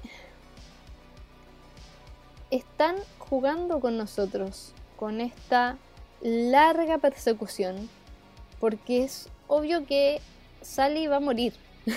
Entonces, como que es inevitable el final. Sabemos que de acá no, no sale nadie. Claro. Y ver a Sally que, que corre, que corre, que corre, es como, como esa tensión de... ¡Ah! Que, La angustia, sí, la. Sí. sí, de, de eso de nadar a contracorriente, o sea, como... No, sin, sin ninguna luz, digamos, que, que te diga, no, si algo va a poder hacer para poder salvarse.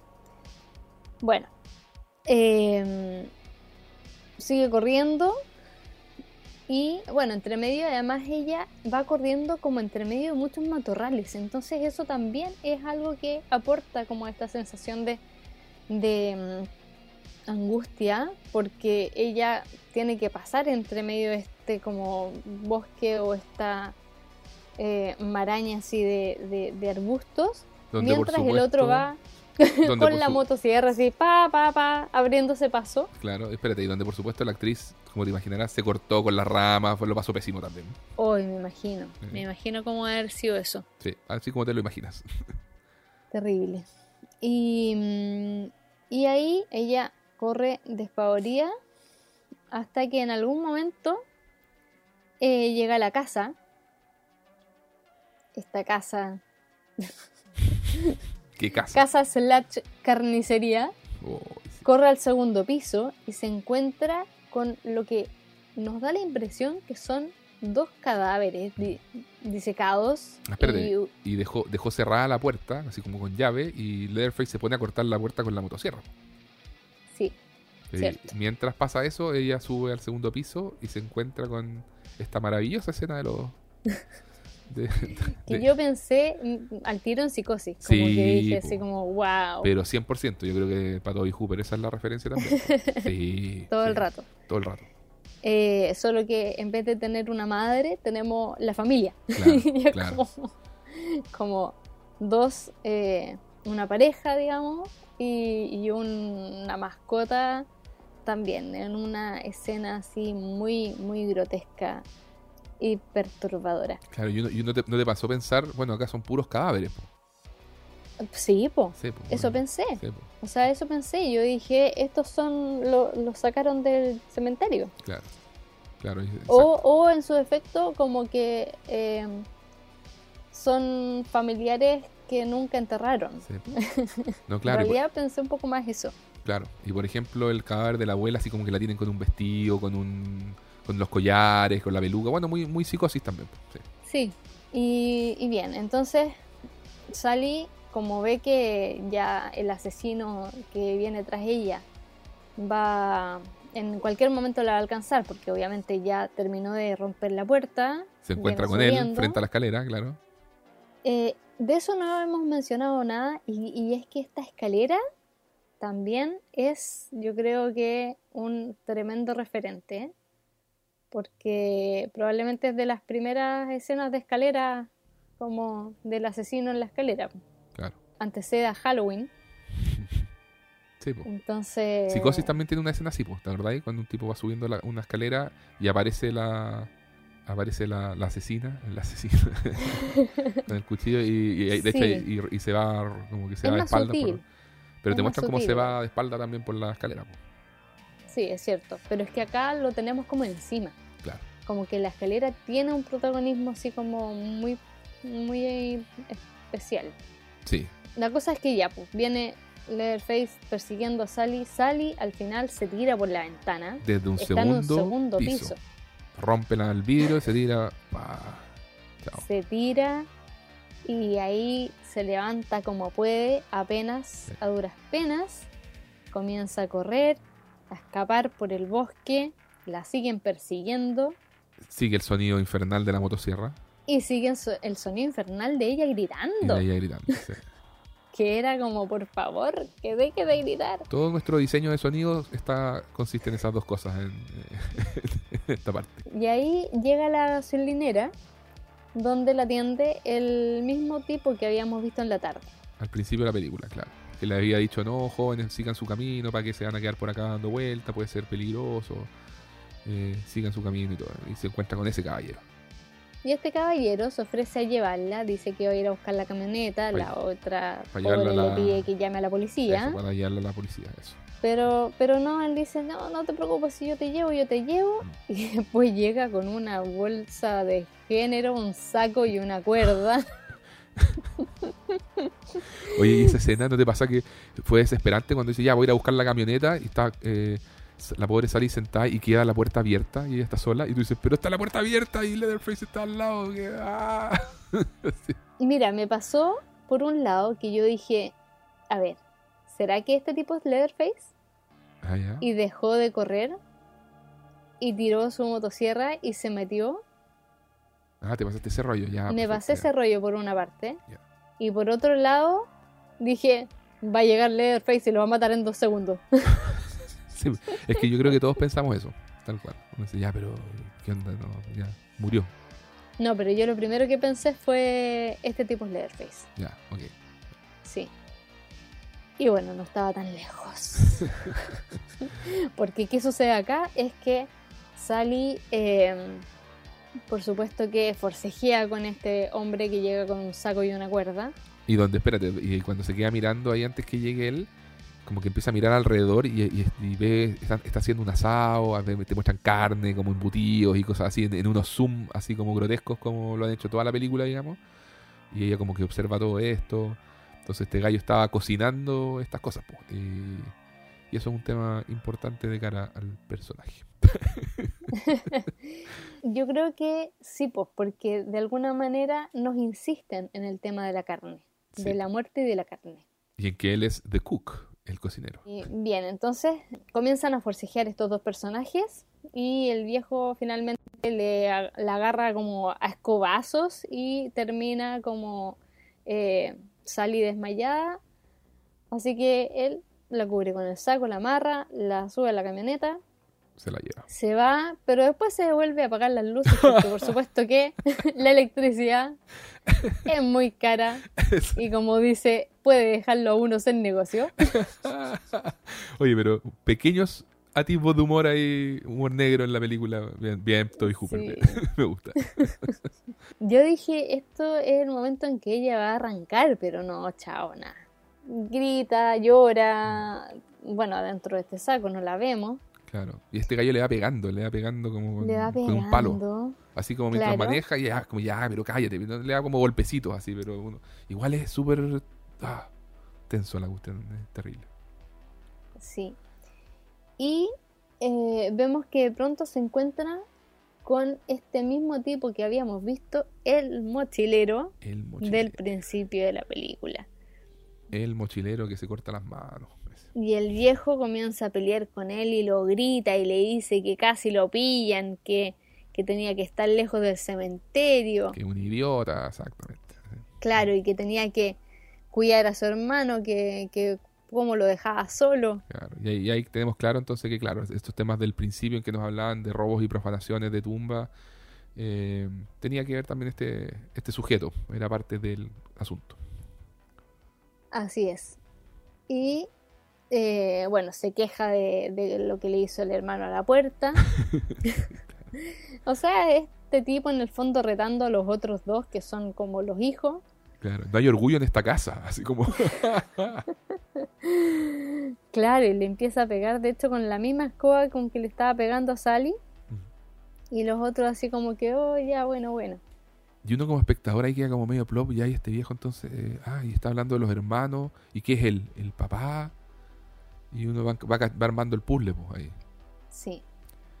Y Y- de ahí viene, yo creo que la escena más macabra de la película. No, pero espera, espera, espera. Es que hay un tema súper importante porque cuando se encuentra con Leatherface y lo reta también y le pega como con el palo y todo eso, a mí la reacción de Leatherface ahí eh, te, te saca, como que te descoloca. Porque parece un cachorrito así como asustado y como que como totalmente infantilizado. Como un animalito, así hace ruidos como de chanchito y, y es como muy freak. Además que está con una, ¿cómo se llama? Con una máscara distinta está con un con una peluca como de señora y está y, y con una y, y su máscara tiene los labios pintados y tiene eh, en la mano así como un, un utensilio de cocina entonces yo leía por ahí que Leatherface en esta película usa tres máscaras.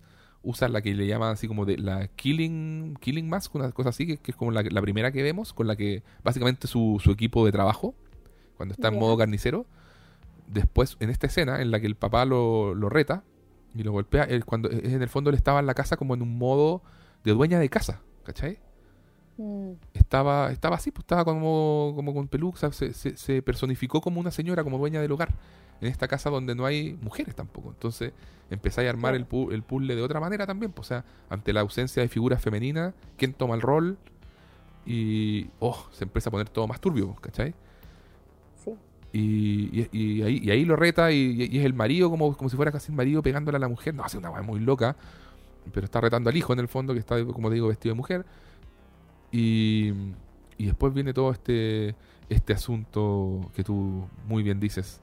La escena más macabra Oh, de la sí. película. Porque, bueno, Acá de hecho le dicen a Sally como que se calme, que le van a dar algo de comer y además eh, este hermano que era el mochilero le dice a Leatherface como dame una mano con el abuelo. Y van a buscar al abuelo y que aparece, digamos, lo traen en una silla por la escalera y uno dice como no, ya esto, o sea, lo están llevando demasiado lejos. Claro. Pero ahí viene algo que a mí me voló la cabeza. O sea, realmente yo esto no lo vi venir. Que fue cuando le hacen el corte en el dedo a Sally y se lo dan al Al abuelo, que lo comienza a chupar como un vampiro. Tal cual. Y uno dice, este señor está vivo. What? Este O sea, señor yo dije- cadavérico está vivo, no. Wait, estamos en una película de vampiros y nadie me había avisado. Buenísimo. es que totalmente. Claro. O sea, de, de hecho, yo no sé por qué nadie habla sobre que esta película es una película de vampiros también. Es que claro, la, la suelen llamar película de caníbales, pero bueno. eh. Pegan el palo. Sí, está ahí cerquita. Claro. Y ahí Sally se despierta, comienza a observar toda esta escena en que ella está en la cabecera de la mesa, están estos cuatro personajes, porque ya no son tres, sino que son cuatro contando al abuelo. Eh, y que están comiendo, Sally incluso también tiene un, un- un plato servido y ella comienza a gritar desesperada, como venía gritando desde antes, Claro. con la diferencia que ahora los demás comienzan a gritar y a aullar, como imitándola. Exacto. Y esa escena, que además dura bastante, también me generó una angustia, como de esto es demasiado, demasiado freak. Demasiado freak. Oye, y ahí en esa escena, Leatherface está usando su tercera máscara, como decíamos, la Killing, ma- la Kill- perdón, Killing Face, que era la de trabajo, la Old, old Lady Face, que era la como dueña de casa, y la Pretty Woman Face, que es la que aparece en la escena, porque es una variación de la segunda, porque también está con una máscara de, de mujer, tiene una peluca de mujer, pero junto con pintarse los labios, además está maquillado, tiene como los cachetitos Los eh, cachetitos, sí. eh, rojo. Entonces, y eso leía por ahí que Toby Hooper y Kim Henkel, el otro guionista, decían, bueno, en la, en la tradición sureña de Estados Unidos, eh, antiguamente la gente se vestía bien para la hora de cenar, po. Mm. Entonces como que se ponían, se vestían de traje y se arreglaban y todo. Entonces, él que está asumiendo la figura femenina dentro de esta familia, eh, se viste bien y está con- también con su traje y toda la cuestión y está maquillado y como eh, lo más presentable para la comida. Eh, fíjate que Gunnar Hansen, el que interpreta Leatherface, decía, no sé, que bien interesante el personaje porque decía, es el más grande, el más fuerte, el más imponente, el más violento y a la vez es el más asustadizo, es mentalmente un niño, un niñito chico. Y mm, en la, pel- en la película se asusta, se desespera, como decíamos, cuando no sabía dónde estaban saliendo todas estas personas que llegan a su casa. Se asusta cuando su papá lo regaña y en la mesa, como decíamos, asume, asume el rol femenino. Es, es, es- notable, así como tiene unas complejidades bien Mm. especiales, porque en el fondo tam- también decían que esta, esta idea de, irte- de que tuviera como distintas personalidades a través de sus máscaras venían del hecho de que él por su también discapacidad cognitiva, no tenía, nunca logró conformar una personalidad propia. po. Entonces se definía por la personalidad que le daban estas máscaras. Mm, Entonces, Wow. él sin sus máscaras no es nada. wow. Sí, po, hey. Otra capita más a la cebolla. Otra. Se pasó. Sí. Se pasó. Oye, y la y parte del making of diciendo, ya, ahora sí que sí, sí, ya todo lo que hemos venido hablando, quería gente, durante la película, de que la filmación era difícil, de que lucharon contra los presupuestos, contra mil cuestiones, ta, ta, ta. La escena de la cena, dicen que fue una pesadilla de casi 36 horas seguidas de filmación. Depende a quien se le pregunte, digamos, pero todos concuerdan en que fue una, fueron condiciones realmente inhumanas. Así de. El calor era de casi 50 grados, con las cortinas cerradas porque tenían que filmar de día eh, para que se sintiera que estaba de noche, que habían restos de pollos y de, de animales ahí en los decorados de la mesa y los huesos, todo se empezó a pudrir. Ah, El olor era ya a nivel insoportable, así. O sea, hubo gente que paraba en un momento, en distintos momentos a vomitar a ese nivel y dicen que, o sea, e- e- él mismo, el, el Casa Leatherface, más encima tenía su máscara encima y un traje y corbata y el abuelo también. los- esos dos actores fueron los que peor, peor lo pasaron, así como que no da más. Y decía, este gallo decía, no había plata, así que usaron todos la misma ropa durante los 32 días de rodaje, durante 15 a 16 horas al día, durante... un- no, o sea, decía, todos Y decía, el pero hedor. el hedor, dicen, el olor humano. De hecho, uno, uno de estos gallos que, que son sonidistas que de repente se tienen que poner como con los micrófonos en alto, él decía, los hedores el suben, po, suben hacia el techo. Y decía, yo estaba arriba, decía, era una cuestión que me mareaba, que po- po- terminaba vomitando, era terrible. Así que, o por ejemplo, un sonidista decía, yo tuve, me tocó estar con escuchando a Marilyn, a la actriz Casa Sally, gritando hora tras hora, tras hora, tras hora, porque esa escena ella no para de gritar y dice que era, era, como una tortura. Decía, "Oh, Sí, po. no. O sea, si nosotros como espectadores sufrimos. Sufrimos con cinco minutos. Con cinco minutos ya que- no queréis más. Yo, yo creo que un poco más de cinco minutos, Diez. pero sí. 15. Pero lo que dure, digamos. claro. Eh, Imagínatelo oh, por ni me imagino, ni me Oh. imagino el, el rodaje. No, brutal. Bueno, en esa escena además viene otra cuestión que a mí me perturbó muchísimo, que es Sally que empieza a rogar de que por favor no la maten. Sí. Y al punto de que ella dice, por favor haré lo que me pidan. Y, y eso, Oh, sí. o sea, yo creo que eh, hay, una, hay una cuestión que también ya estaba como bien sugerida en que eh, todos la encuentran muy guapa. Claro. Y, y está ese deseo y esa como eh, cuestión que, que- que uno dice en cualquier momento esta chiquilla no, ah, no, no me quiero imaginar lo que le pueden hacer. Claro. Y cuando ella dice esas palabras es como que, ay no, por favor. Es Oh. como, Sí, no, eh, sí, me pasó lo mismo. eh, Uno instantáneamente dice, oh, no, me- no- lo que le falta a esta película es, es, es el Claro. abuso sexual. No, por favor. Así como, sí. Y por suerte no nos llevan para allá. claro. Por suerte no nos llevan para allá, sino que en vez de eso, en que todos entre medio se están riendo, se burlan, vemos además como las tensiones que hay entre ellos, en que unos se gritan con otros, en que están de alguna manera em, como diciendo o, tratando como de ponerse como la imagen eh, fuerte, finalmente dicen ya, chao, mátenla nomás. Como que no hay necesidad de torturar a esta chica, acaben con esto y no se les ocurre nada mejor que dejarle esta al abuelo, que él se haga cargo, dicen. Así como el abuelo es el mejor de todos. Y, y hablan Oh, como de, lo- esta de los años gloriosos de, Del abuelo. del abuelo, le pasan el martillo, comienzan a, o sea, ponen a Sally, digamos, así como eh, para que el otro le pegue en la cabeza, ponen un balde de...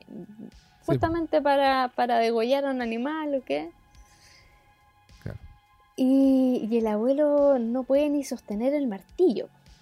Entonces se le cae una y otra vez y otra vez y los otros así como, dale abuelo, tú puedes. Están haciéndole barra. Y después de varios intentos le pegan la cabeza claramente un golpe así como que tiene que haber, o sea, Oh. eh, no le hizo nada. Después de nuevo la hieren con otro golpe en que ya Leatherface comienza a tratar de martillarle él la cabeza porque el abuelo evidente que no podía. Y en eso Sally logra soltarse y sale corriendo. Nuevamente se tira por una ventana. Más gritos, más persecución. Cuando pensábamos que todo había terminado, Esto no, no, para, esto gente. No ha terminado, Sí, po. aún no termina. Y esa fue la escena, la escena, fíjate, cuando salta por la ventana, de que ahora es un primer piso, porque la, la del segundo piso la hizo una, una chica que era doble acción. Esta la hizo Sally, la actriz, y se Mm. torció el tobillo y terminó la filmación con el tobillo lesionado. Ouch. Así que cuando uno la ve cojeando en, en toda esta secuencia final, es eh, ya de verdad. Bueno, de hecho vemos cuando Sally se levanta que apenas se levanta y que le cuesta mucho seguir. Sí, po. Así que ahora, oh, ya. No sé si veré esta película dentro de los próximos, no sé, 10 años. Con todo esto que me has contado más encima, es como, oh, qué horror. Cuando la realidad, claro, está más cerquita de la ficción que de lo que uno Sí. cree. Y bien, acá pasa que además de que la empieza a perseguir, o sea, la persiguen no solo Leatherface, que de hecho se demora un poco más porque va a buscar su motosierra, la persigue el, nuestro mochilero, que era el que la, la tenía, la estaba sosteniendo. Entonces él va con su navaja tratando de hacerle cortes, de hecho le rompe así como la polera y Sí. Oh, ese- Corre, corre, corre. Y atrás viene Leatherface con su motosierra. Sally, contra todo pronóstico, llega a la carretera sí. y viene un camión. Seguimos escuchando sus gritos, seguimos escuchando la motosierra. Esto no para. Y el camión atropella al mochilero. Nosotros decimos, ¡Ah! hay luz al final del camino. Hay esperanza, hay El esperanza. camión se detiene. Y, y- y en esa escena maravilloso el muñeco de trapo que pasa por debajo de las ruedas. Hoy sí, no, buenísimo. Además que es de esas muertes que uno dice como, bien, Sí. bien, Qué ahí tienes, ahí tienes de tu propia medicina. Exacto. El camión se detiene entonces, el conductor quiere ayudar a Sally, pero aparece el loco de la motosierra detrás. No alcanzan a subirse. Eh, él de hecho agarra como una especie de... No me acuerdo cómo se llaman estas cosas, estas herramientas. Sí, sí, sí, como un- sí, una llave inglesa. Una no llave inglesa, eso, una llave inglesa. Se la tira, pero no pasa nada. pasa o sea, nada. como que. Ah, no, sí, de- pues sí pasa. po. Sí. Ah. Sí pasa, se la tira en la cabeza y, y Leatherface cae y se corta con la motosierra en la, en la pierna, se hace una herida. Así es. Entonces ahora Leatherface también cogía. Entonces estamos todos en, en- en igualdad de condiciones, Sally con Leatherface ahí, ah, ambos cojos. Y ahí viene la camioneta salvadora que se detiene cuando ve a Sally. A mí me encanta ahí porque el, el- el chofer gordito que iba en el camión simplemente sale corriendo fuera del plano, no lo vemos más, no sabemos qué fue de él. No, no, Es verdad. Yo, yo pensaba, creo que no se detuvo más, eh, salió del estado, así sí, corriendo sin, mirar atrás, A lo Forrest Gump. a los Forrest Gump. sí. Yo pensaba, pero ¿cómo no se subieron al camión de Wilder? Pero bueno, Sí. filo. La cosa es que pasa esta camioneta, Sally logra subirse, pero viene atrasito el loco de la motosierra. Y cuando la camioneta comienza a Y sí salir que- y el otro, Ahí sí que te estáis comiendo las uñas, no te quedan uñas. eh, oye, sí, Sí. el otro va tirando así como cortes al aire, zafa y se va. Y vemos ya Sally que entre que ríe, llora. ensangrentada entera ya por los cortes recibidos y todo, así en la cara, en el cuerpo, todo, y su- eso- ese plano de, de angustia y a la vez catarsis es tan bueno, es tan bien logrado dentro del, del género, también pues material de póster y cuando de las imágenes típicas de la, de la película. po. Y, no, Y ahí viene legendario. algo que a mí me encantó, que es Leatherface que empieza como a tirar cortes al aire Claro, y que es realmente es una danza que hace. Con el amanecer, con esta fotografía y que lo muestra además a contraluz, Claro.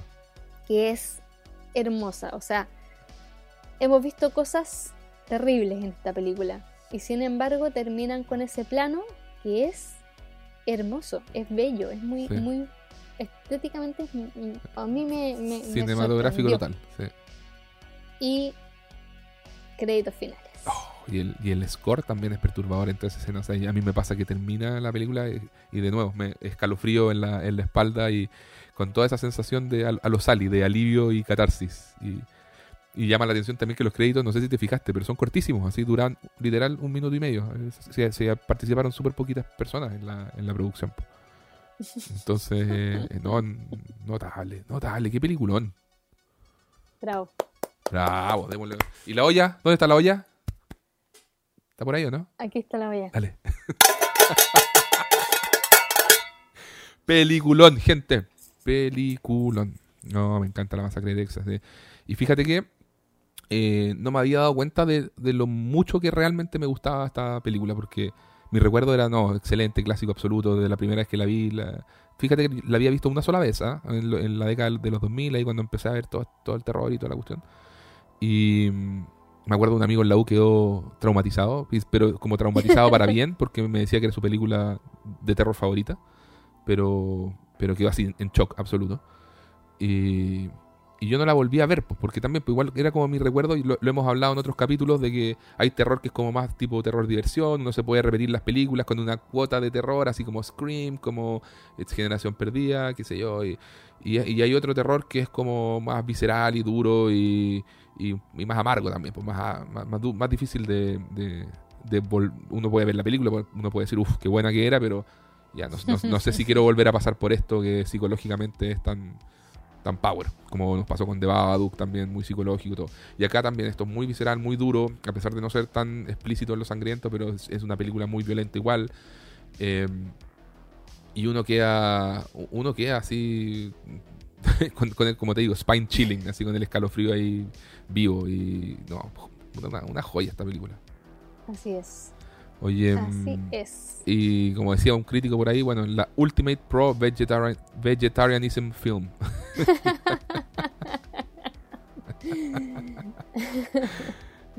Oye, que, que, mm, déjame mirar qué te puedo contar también sobre la sobre la peli. Bueno, hubo todo un tema, fíjate, con, con el pago a los actores, no les pagaron. Lo- lo- Los Toby, Hooper y, el otro el otro gallo que, escribió la película con él tuvieron que vender sus derechos para poder terminar las peli- la película, no es todo un tema, y se, lo se terminaron consiguiendo una distribuidora que estaba ligada con la mafia y que obviamente los estafó. po y los fueron a los fueron a, a encarar y dicen que los atendió un mafioso así como con un guardaespaldas como de 3 metros y que, y que era como así como bueno demándame po Oh, qué de no, mi- miedo. miedo total ¿cachai?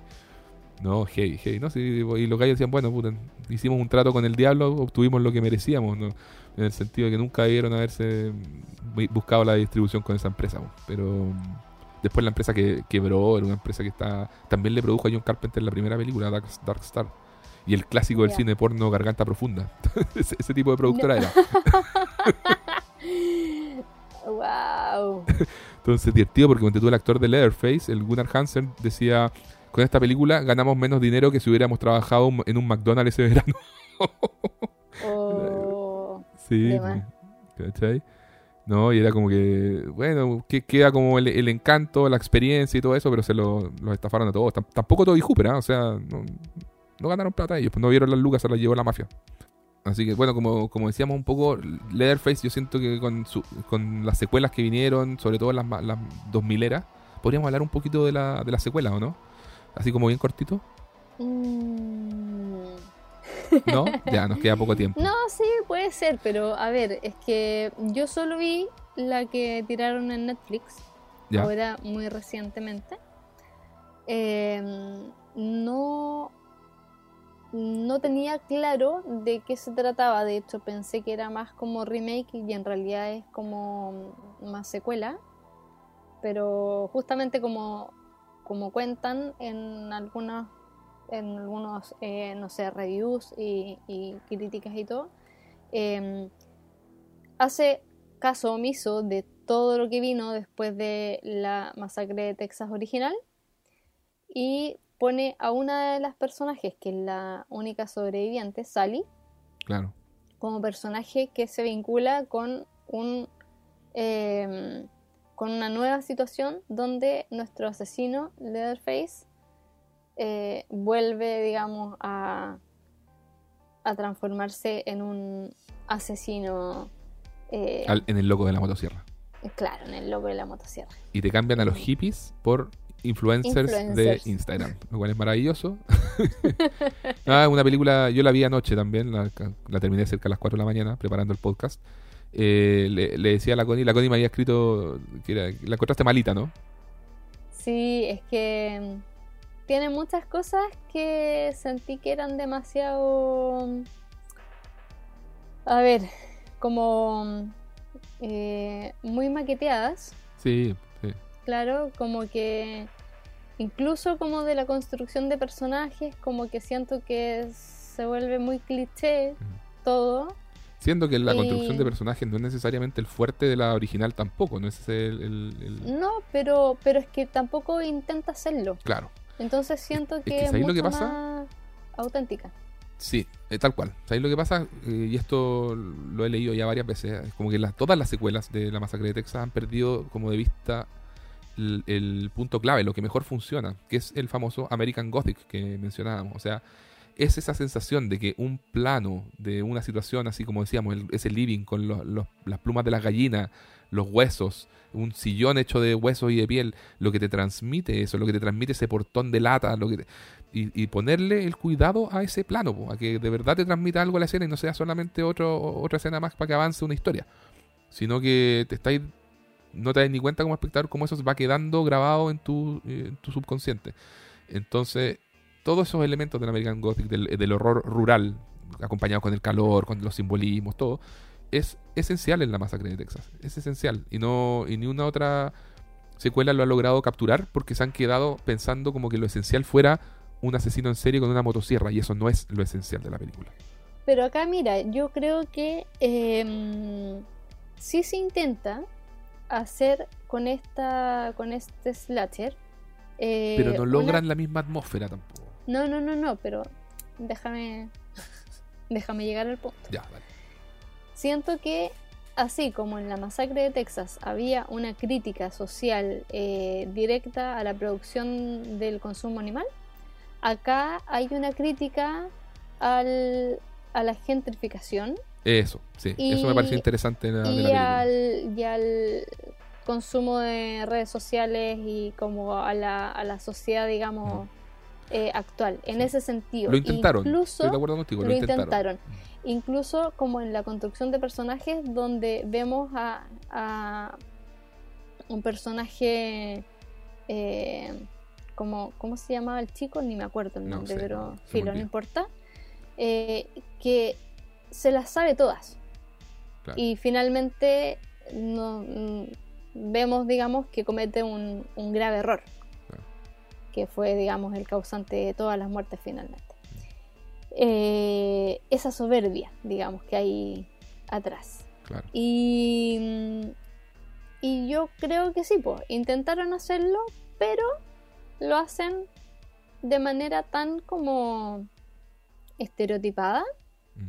Que no logra como eh, la profundidad y, y el impacto Claro. que se puede buscar con ese tipo de críticas. Sí, no, de hecho estoy totalmente de acuerdo contigo. Yo la encontré maometana, así como que le, le reconozco que me entretuvo durante la... Los, también era súper corta, duraba menos de una hora y media, cosa que se agradece. Sí, Eh, era bien brutal, es mucho más gore y toda la cuestión. dura lo mismo prácticamente Claro, claro, que el original. exacto. Tiene para los gorehounds, los sabuesos del gore, ahí tiene una escena que va a ser legendaria, la del, Sí, la del bus, que se hace bolsa Leatherface con la motosierra a todos los influencers. Y, y, y eso, o sea, de, de ahí, como tú dices, se, se mueve mucho más en los códigos del slasher que los del American Gothic. Y creo que, por lo menos desde, desde ese punto más cinematográfico y estético, me, nada, pues creo que la masacre de Texas va a ser siempre la original insuperable. Y creo que siempre los productores van a seguir cayendo en el mismo eh, error de decir, bueno, la gente quiere ver al loco en la motosierra nomás, eh, matando jóvenes y, ya está. Y los que los creadores van a tratar de empujar un poquitito algo distinto, van a poder colar algunas ideas como las que estamos hablando de la gentrificación y todo, pero ya incluso la manera de hacerla, como, te digo, mm. dándose el tiempo de que los planos se asienten en tu cabeza, eh, es, como, no sé, ya no es la forma en que hacen eh, este tipo de películas, ¿no? O sea, tienden a caer en, el cliché del, slasher tradicional, lamentablemente. Y en cuanto... ¿Mm? Quería decir algo justo sobre eso, porque mm, esa fue otra de las cosas que no me gustó. Desde casi, digamos, el, primer momento en que comienzan a ocurrir las muertes, eh, es una película que no anticipa. Claro. Y eso eh, para mí es garrafal. Garrafal. Te muestran así como, pa, de un momento a otro, una muerte y pese a ser una muerte como bastante así como, o sea, tiene mucho más gore, tiene mucho más sangre y todo, y sin embargo no logra el impacto, pero ni rebotamente cerca de toda la violencia que vemos en, en la masacre de Texas. Porque es esto, así como de, up, la sorpresa y, mm, y, que, y después, digamos, pasamos a lo siguiente. Claro, Entonces, pierde un poco la gracia. Sí, sí.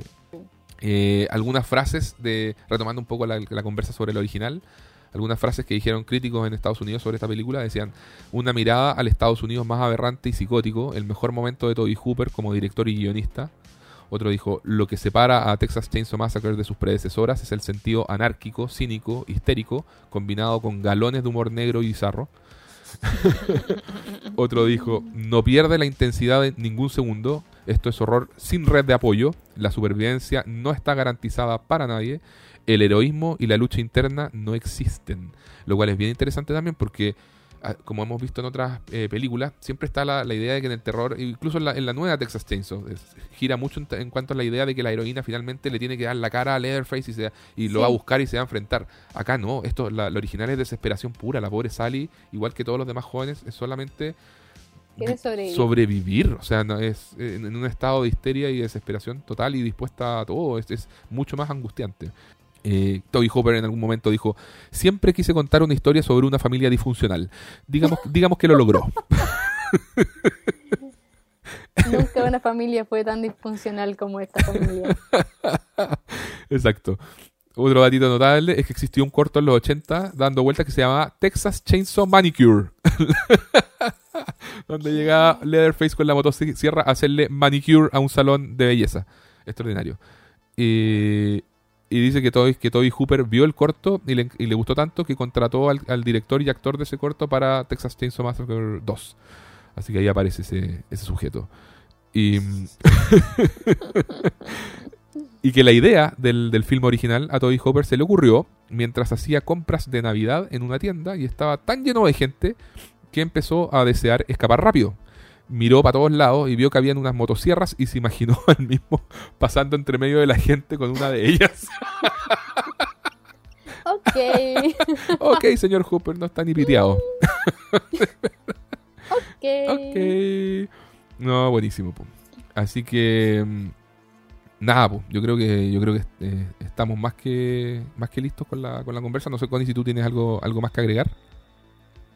No, yo creo que lo que dije al comienzo nomás, feliz de haber visto esta película que me sorprendió, porque yo creo que como a mucha gente le pasa, uno tiene esta idea preconcebida de que va a haber esta matanza y mucha sangre, y en realidad es una película que tiene muchas capitas, como hemos ido eh, desentrañando aquí, y, y que cinematográficamente es una joya.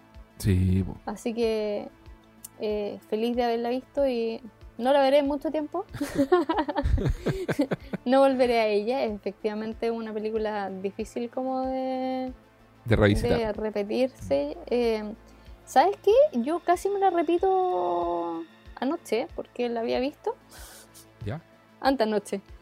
Eh, sin embargo, después de esta conversa contigo, con todos los nuevos antecedentes que tengo, creo que me costará mucho más volver a visitarla. Oh, te maté la película. Buh, Diego, hago No, fiestas, no. arruinaste todo. A la Connie le haya gustado. Idiota.